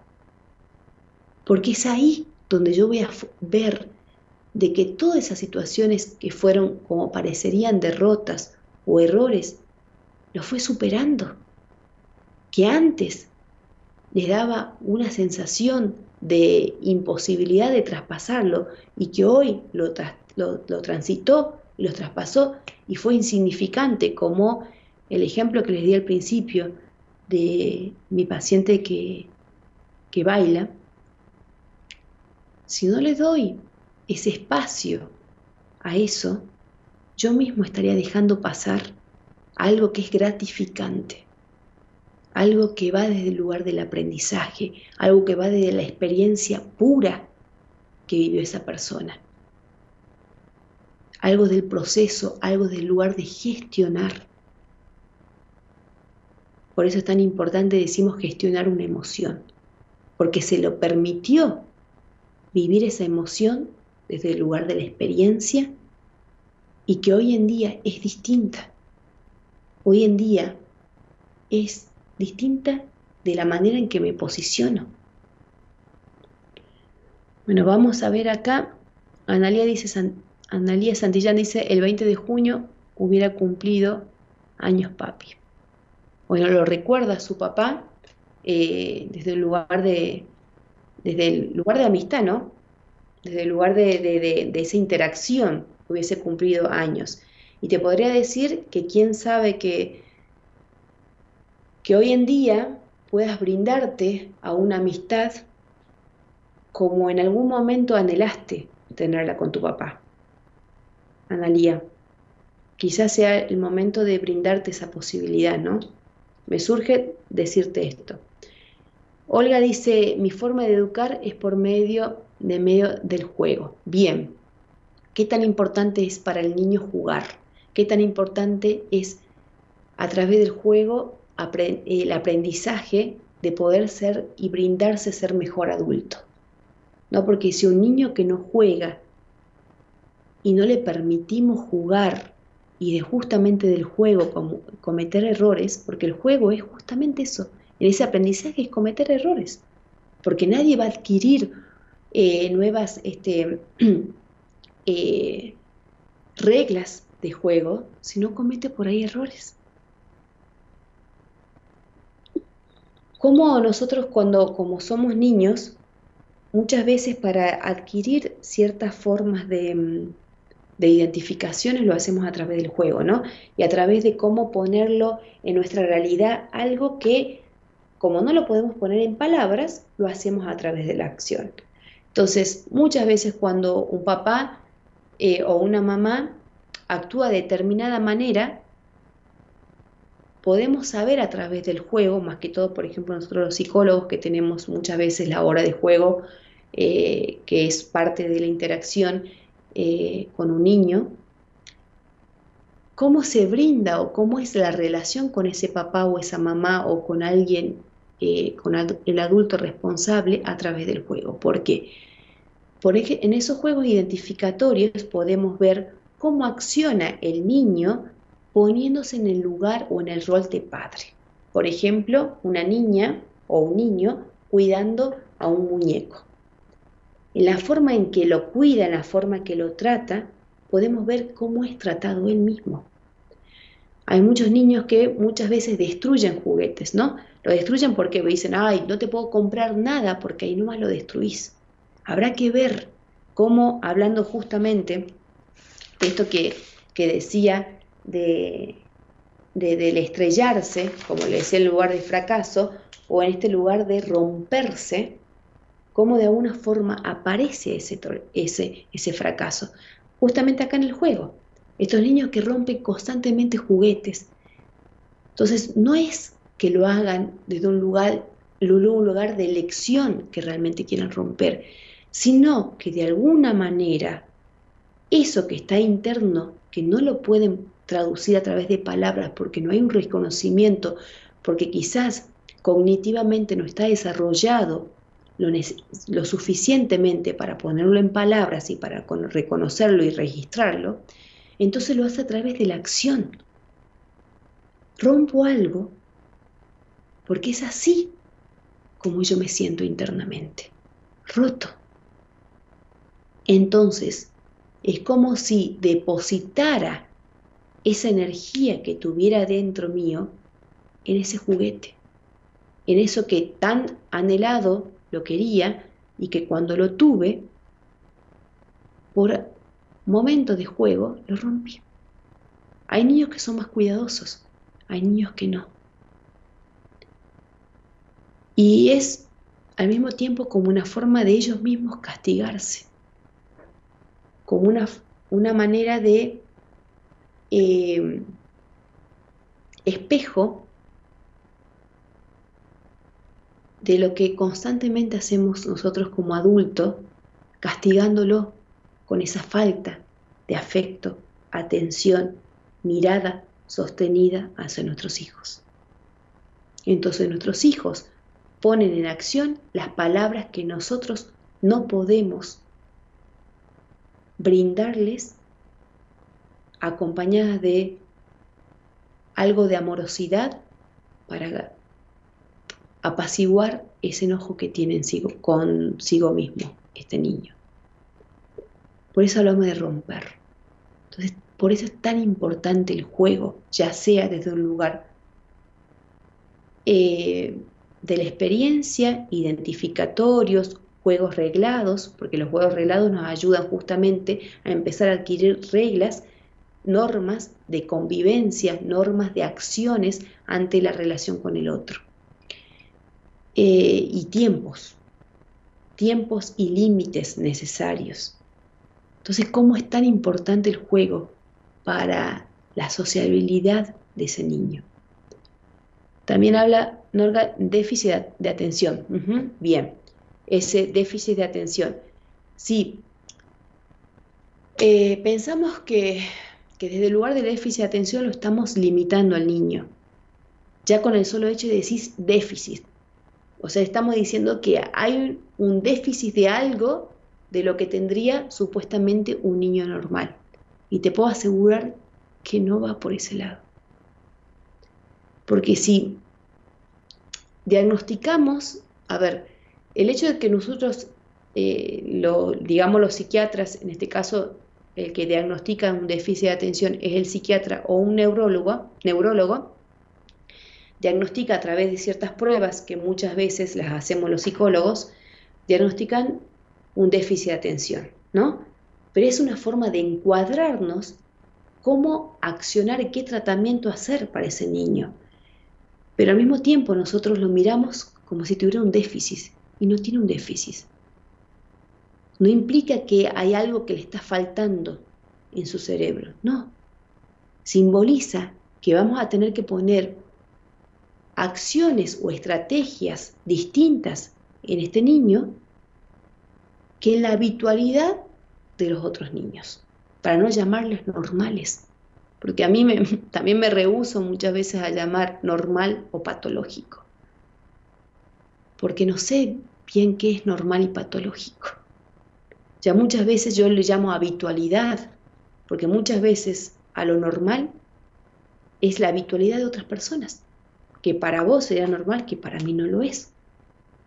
Entonces ya en lugar de llamarlo déficit, ya de ponerlo en ese lugar, estamos quitando, estamos quitando libertad a ese niño para poder interaccionar o aprender de una manera diferente.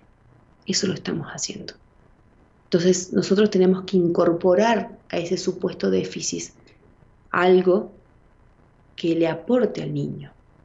Incorporar, prestar algo de nosotros que tenemos, lo que nosotros llamamos los psicólogos fortalezas yoicas, algo que tengo yo que le, puede brindar, le puedo brindar al otro y le da al otro la posibilidad de poder adquirir algo que no tiene o en, ese, en esa posibilidad algo que piensa que no, no tiene. Que justamente lo que le decía cuanto a la confianza.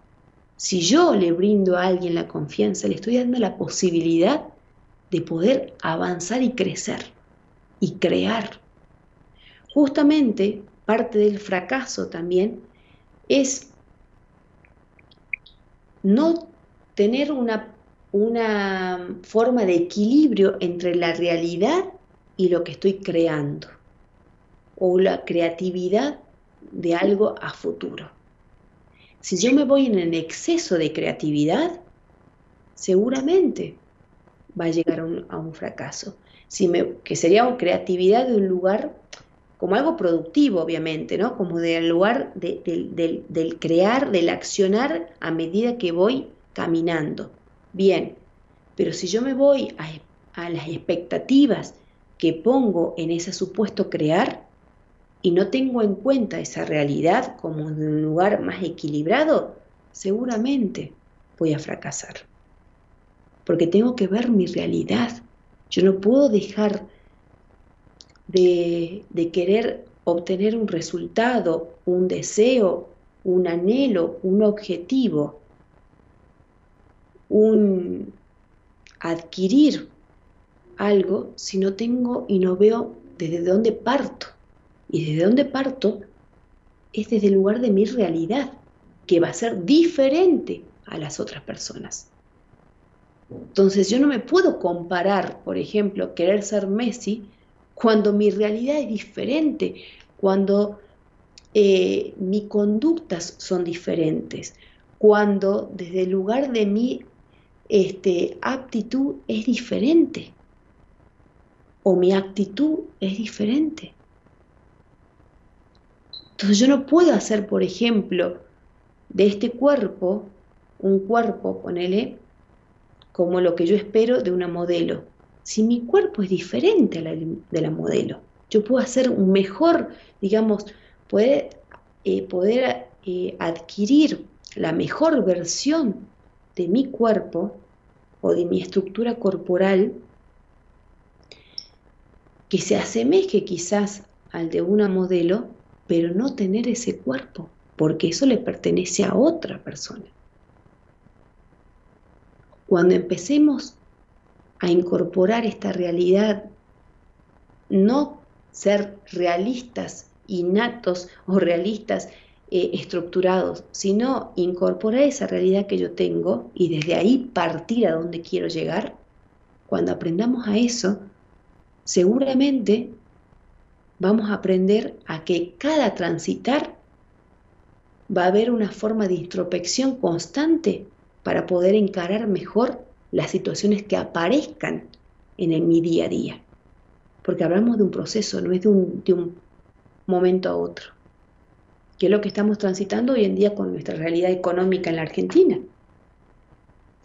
Si yo me pongo a ver y hacer ciertos proyectos a largo plazo, hoy en día va a ser difícil por ahí llegar a concretarlos y me voy a sentir fracasado antes de tiempo.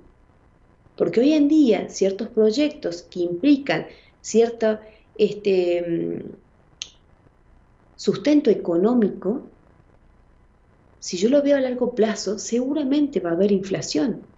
Entonces va a ser medianamente imposible que yo pueda lograrlo. Si yo lo veo a corto plazo y voy viendo que a medida de que se va presentando situaciones en lo económico, en la habitualidad, en, la sociedad y demás, voy haciendo una introspección, voy viendo lo que voy adquiriendo como eh, aprendizaje, voy a ir fortaleciendo la confianza conmigo mismo y mi transitar va a ser mucho más llevadero, porque voy a ir aprendiendo de esos supuestos errores y situaciones que voy eh, transitando o esas derrotas. Y no voy a ir a un salto de querer hacer de un momento a otro que justamente voy a estrellarme. Acabó, Olga dice, va a una psicopedagoga, sí. La mamá la ayuda en las tareas, sí, sí, sí. Eh, la psicopedagoga es quien ayuda de alguna forma justamente en las estrategias de enseñanza que le va a permitir a él eh, ver cuáles son sus estrategias o cuáles puede él ir adquiriendo para un mejor aprendizaje. Iván Landa dice, mi. Dice, ni se debe buscar el niño confíe en su... Ah, que se debe buscar que el niño confíe en su entorno. Sí, se debe buscar que el niño confíe en su entorno, pero hay que ver desde ese lugar de si, si ese entorno realmente confía en sí mismo y que hay como una atmósfera confiable para que el niño pueda también confiar en sí mismo. Porque no es tan solo decir que yo confío, sino lo que yo le brindo constantemente como ejemplos, el lugar que yo me pongo como ejemplo, si yo constantemente me estoy diciendo soy una tonta porque hice tal cosa, este, eh, no puedo hacer determinadamente nada, si yo me, sumerjo en la melancolía, en la depresión, en las constantes decepciones, ¿qué va a ver ese niño? Que ni yo misma puedo afrontar situaciones. Entonces, menos que menos él va a tener eh, como motivación o fortaleza de poder afrontar situaciones que se le presenten en su escolaridad, en su habitualidad, con amigos, con personas que quiera o personitas que quiera incorporar como amistad en el relacionarse cotidiano.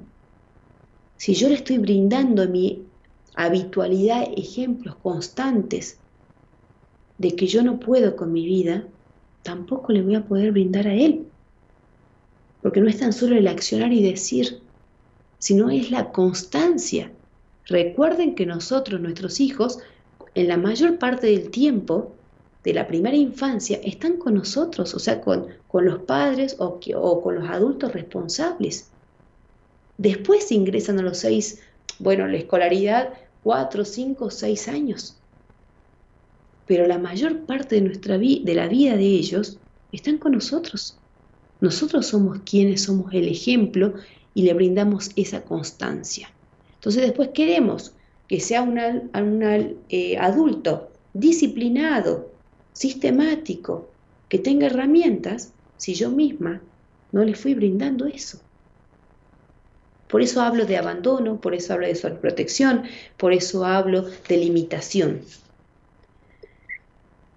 Eh, Julio Sánchez dice, buenas noches licenciada, ¿cómo relacionar eh, adecuadamente el ser, el tener con la vocación desde la niñez? Gracias. Gracias Julio por eh, posibilitarme brindar esto de la relación entre el ser, el tener y la vocación.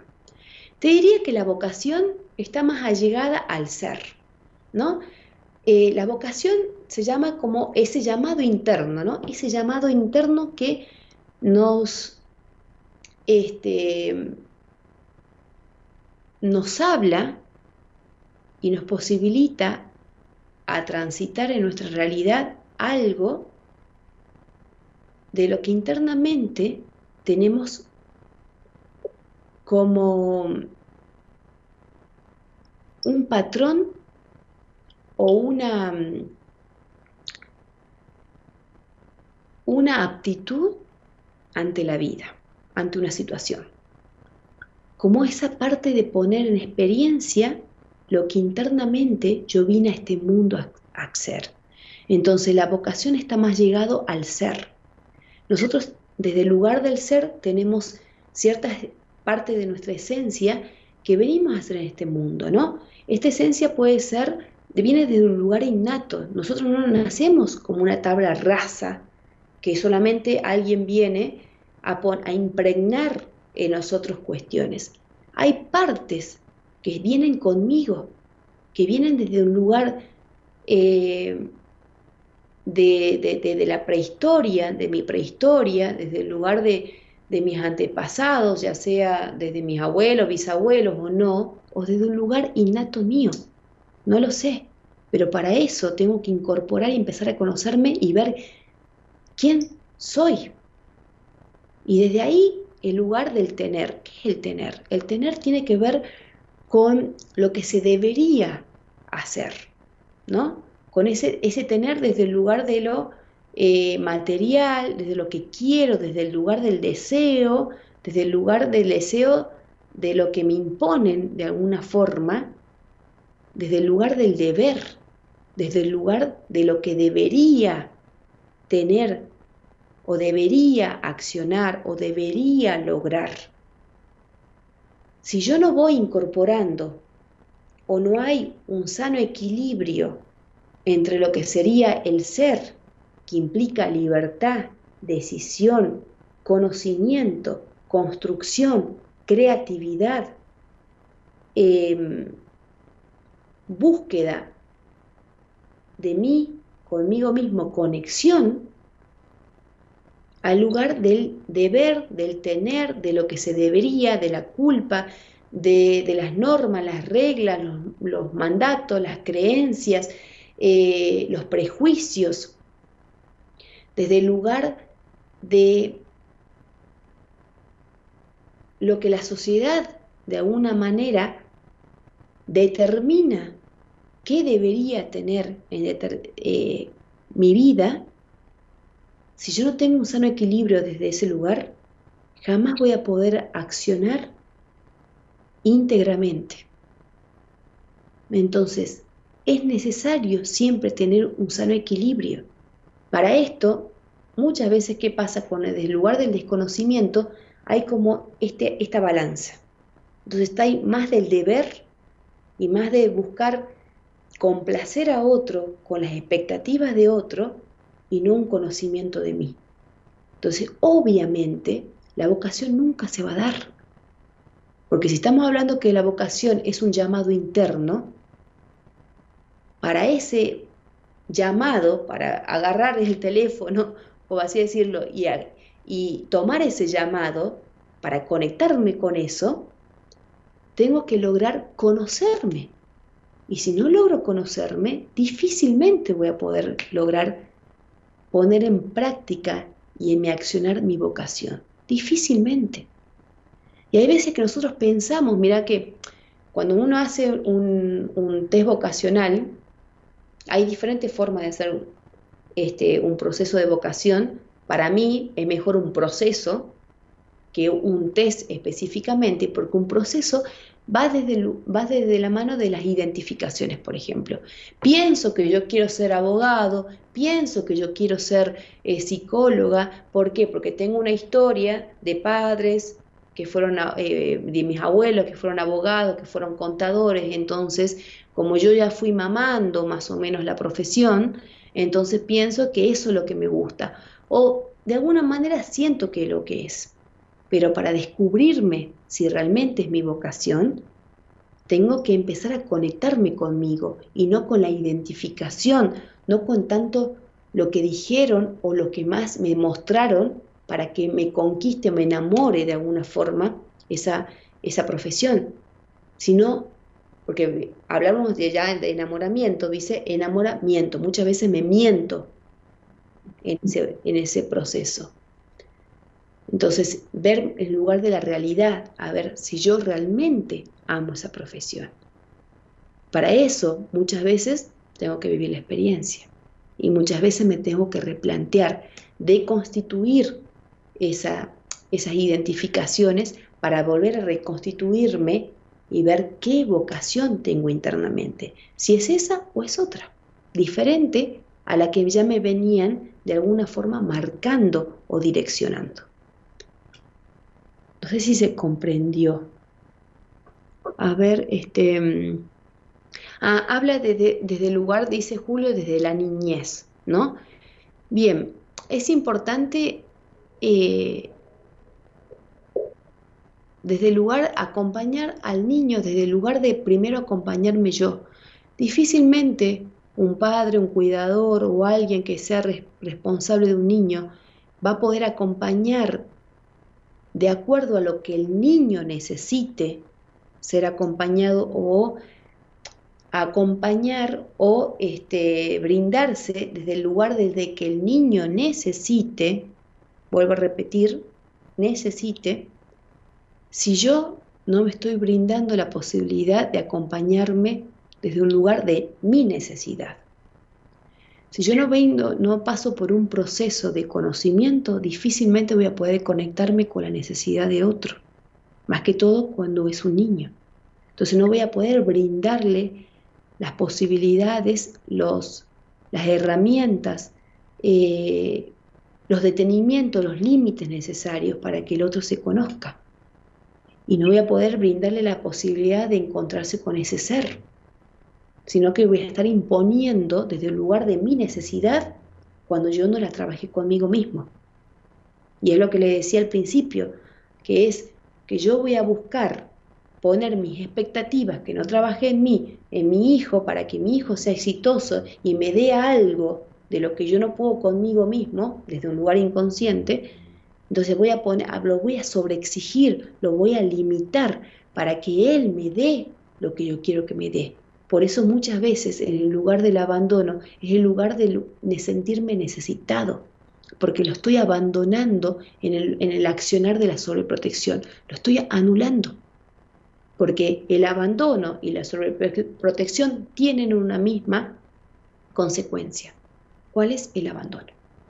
Es sentirse abandonado porque no estoy registrando realmente lo que ese niño necesita de mí no estoy posibilitándole darle las herramientas y brindarle. Hay veces que no hacer nada es también brindarle una herramienta. Dejar que cometa errores. Y no desde el lugar del deber, porque si yo le voy a exigirle de lo que debería ser, de acuerdo a lo que para mí parece ser, o de lo que a mí me enseñaron que debe ser, o desde lo que la familia me está imponiendo que debe ser, no voy a ningún lado. Un ejemplo puntual con eso. Hoy estábamos hablando de, un sueño de una paciente que me decía de, sus 15 años. Entonces yo eh, había soñado con volver a festejar sus 15 años. Entonces me, metí en eso de qué pasó a sus 15 años. Entonces me comentaba que ella no quería tener fiesta de 15 años, había elegido otra cosa. pero la madre, porque de, eh, los tías, el mismo entorno de la madre le decía, ¿cómo no le vas a hacer la fiesta de 15 si es tu única hija, mujer, cómo no le vas a hacer la fiesta? Entonces, eh, ella, mi paciente, había consensuado con su papá, con su padre, no hacer la fiesta porque ella no quería la fiesta y quería otra cosa. Pero esta mamá, ante su falencia y ante su este, querer reconocerse a través de su entorno, porque le decían, ¿cómo no le vas a hacer la fiesta a tu hija? ¿Qué hizo? Le impuso a su hija una fiesta de 15 años. ¿Y qué pasó? Que esta, esta hija decidió medianamente para agradar a esa mamá hacer la fiesta de 15 años, pero desde un lugar destructivo. ¿Por qué? Porque en ese día hubo muchas dificultades y, constantes peleas entre ambos padres. Entonces su hija, la hija, estar entre medio de papá y mamá, no pudo disfrutar del supuesto 15 años que, que quería la madre, no lo quería ella. Entonces, ¿Cuántas veces nosotros imponemos a nuestros hijos algo que tiene que ver con mi necesidad, con mi falencia, con mi falta? Entonces tengo que medianamente poder ver desde qué lugar transito mi vida y desde qué lugar me reconozco para poder acompañar al otro. Bueno, Claudio dice gracias, eh, y la música, ay sí, se me fue la música, mira, me puse a hablar, a hablar, a hablar y ya no hicimos una sola pausa y ya estamos casi al final de, la, de, nuestro encuentro, del programa. Se me fue muchísimo, ¿ves? Yo le, como le digo a mis pacientes, si yo hablo, hablo, hablo, hablo mucho. Eh, Julio dice, las actividades plásticas desde la capacidad creadora, según el autor Víctor Lenfield. Lonfield. Sí, las actividades prácticas, sí, en el accionar de la motricidad ayuda mucho al déficit de atención también. Desde el accionar, ¿no? desde, el, desde el mismo este, motricidad, ya sea fina, en este caso fina, con las actividades prácticas, en lugar de lo sensorial, ayuda muchísimo a poder incorporar todo lo que no sería eh, o que nosotros transmitimos desde un lugar verbal o desde un lugar abstracto. Analia Santillán dice, este año cumplo 51 años de tratamiento con neurólogos, 40 años con uno y, 11 años con el segundo. Eh, bueno, mm, no sé si siento de que, Analia, estás diciendo que, a ver, siento que, mm, que más allá de que yo hablé de esto de, la, de, lo que sería el, diagnóstico del lugar psiquiátrico neurológico, siento que hay una culpa, ¿no? Desde que a raíz de estas situaciones neurológicas puede hacer que tu niño también tenga ese déficit de atención por esta situación. Muchas veces se piensa que tiene que ver con algo heredado y justamente el déficit de atención viene eh, en los manuales como que sí tiene que ver con algo heredado. Y yo te diría, hay una predisposición, pero no siempre uno adquiere algo desde el lugar heredado. Porque así como la diabetes hay una predisposición, pero no siempre uno la adquiere. Si uno ya tiene de alguna forma ciertos conocimientos de que puede ser que, pueda adquirir el cuidado y el aprender a cuidarme ayuda a que ese déficit baje la intensidad. Entonces, que de alguna forma prevenga esto que de alguna parecería que sí lo puedo adquirir. Entonces, la prevención es importantísima. Julio dice clarísimo, Olga dice excelente, Olga también dice es mi temor, lo veo mm, de, lo que sería lo veo sobreexigido. Bien, la sobreexigencia es el temor constante que tenemos porque no tan solo nos sobreexigimos nosotros, sino que muchas veces en este forma de espejo sobreexigimos a los demás y no nos damos cuenta. Es muy difícil darnos cuenta que nosotros somos controladores, ¿no? Si alguien viene y nos dice, somos, sos controlador, le puedo asegurar que podemos negar, negamos, porque es muy difícil, es muy parte del ego hacernos cargo de algo que es muy fuerte. Realmente esto lo vamos haciendo de a medida, de, como de a cuenta gotas. Cuando realmente yo lo reconoce, reconozca y lo registre, seguramente lo voy a poder bajar la intensidad con los otros. Julio dice, en el aula, el champuí, para los chicos, el lenguaje, el espacio de la importancia. Ay, no, sería, no sé qué es el changuí. Ay, no, Debe ser alguna estrategia o, práctica de lo que me estabas hablando con la plastilina, o sea, con las partes prácticas, ¿no?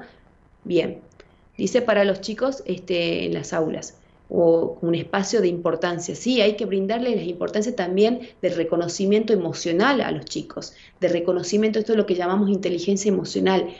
Esta parte, ya sea en las escuelas o en la misma familia, el, el reconocimiento. Y una de las cosas que nos ayudaría justamente al fracaso es posibilitarnos vivir la experiencia, darle, eh, vivir la experiencia, perdón, darle, brindarle esa posibilidad de experiencia, vivir las emociones, vivir cada emoción que se presenta, ver a dónde, qué nos quiere decir, a dónde queremos ir, eh, poder entablar un nuevo horizonte, ya sea a corto plazo, que otra cosa también sería identificar nuestros pensamientos limitantes. Muchas veces desde el lugar de pensamientos limitantes ya vamos enfocados a dónde queremos supuestamente llegar, pero a dónde no queremos llegar también, porque lo estamos limitando. Entonces, poder registrar mi pensamiento limitante me ayuda a sacarlo, transformar ese pensamiento y empezar a direccionar de una manera más de acción.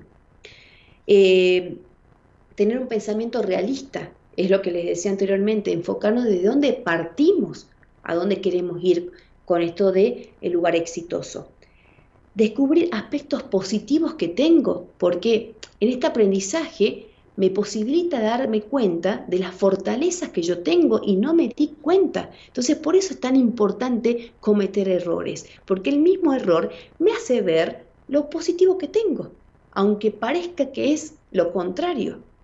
Si yo me doy cuenta de en qué error cometí, me puedo dar cuenta de lo que aprendí. ¿No? Esto cometí error, esto no. Entonces, esta es mi fortaleza. ¿Sí? Bueno, a ver, los leo un poquito más. Dice Olga, eh, Estela, dice, excelente, licenciada, excelente tema, programa, gracias, gracias. Gracias a ustedes por estar ahí. Julio dice, jugar las figuritas, dibujar libremente en el pizarrón con medio de expresión. Sí, el dibujar es un medio de expresión importantísimo y nos ayuda a hacer ciertos conectores con lo que nosotros muchas veces hablamos desde eh, en los mapas conceptuales. ¿Se acuerdan? La ayuda visual, hay, hay personas que también tenemos que identificar cuál es nuestra manera de aprendizaje, ya sea visual, auditivo, eh, desde un lugar combinado o qué nos fortalece. Muchas veces el, lugar visual de resaltar colores, formas y estrategias nos ayuda a empezar a incorporar la información. Entonces, en el lugar del pizarrón, por ejemplo, esta parte de dibujo libre me ayudaría a mí a entender, por ejemplo, una situación. Ayuda muchísimo. Eso lo, lo, tengo porque también trabajé en discapacidad, trabajé en las escuelas, desde el lugar este, de dando talleres y demás, así que por eso tengo esta parte eh, de lo que llamaríamos eh, cognitivo-conductual, ¿no? Así que por eso medianamente algo, algo me, algo medianamente eh, sé. Dulces sueños, que descansen, dice Estela, Julio Changui, creo que si lo dije bien. Estela saluda, gracias Estela por estar y acompañarnos. Chau, chau, hasta mañana, dice Analía. Saludos a todos. Julio dice, grupo de reflexión sentados en una rueda en el piso desde las vivencias de conflictos o no. También es importantísimo eso y también para los adultos, ¿no? Muy buena eh, incorporación, eh, muy buena este, estrategia para los adultos también. Gracias por tu tiempo. Olga dice, muy lindo programa, gracias a ti, a los participantes, muy lindo escuchar, todo nos sirve. Muchas gracias. Muchas gracias a todos por estar ahí acompañándome. Gracias a las personas que también van a escuchar este, el programa eh, grabado. Creo que me quedó muchas cosas por decir. Hay veces que digo, ay, es poco lo que voy a decir y después termina fluyendo porque como diría una paciente me baja información y aparece y empiezo a hablar, hablar, hablar. Qué bueno que podamos interaccionar porque esta parte de interacción me ayuda a mí a ser mucho más clara en lo que le quiero transmitir y, a utilizar ciertos este, focos o ciertas este, como factores, indicios, herramientas, eh, fortalezas, vivencias y demás que me, les hago, los hago partícipe para que podamos interpretar más y poder dar, brindarles eh, posibilidades para que ustedes en su accionar, eh, como en esta temática del, del fracaso, podamos ir a lograr el éxito, el éxito de nuestras vidas. Y les puedo asegurar que el mayor de los éxitos de nuestra vida sería que nadie direccione mi vida, que yo sea la única que pueda yo apropiarme de mi vida y empezar a tomar decisiones sobre ella. Ese sería el mayor de los éxitos. Y de ahí habrá una constancia de éxitos y no ponerme un límite tampoco con el éxito. Gracias, buen descanso para todos. Gracias a Eloísa, gracias a, Gerardo que está ahí, que a través de ellos podemos hacer un mejor y mucho más fructífero programa. Un beso a todos y que descansen y tengan unas buenas noches. Adiós, Julio, Olga. Este, gracias, gracias por estar y por ser una buena compañía. Hasta luego. A veces es el dolor lo que te hace sentir vivo. Cuando pierdes el control y solo puedes gritar.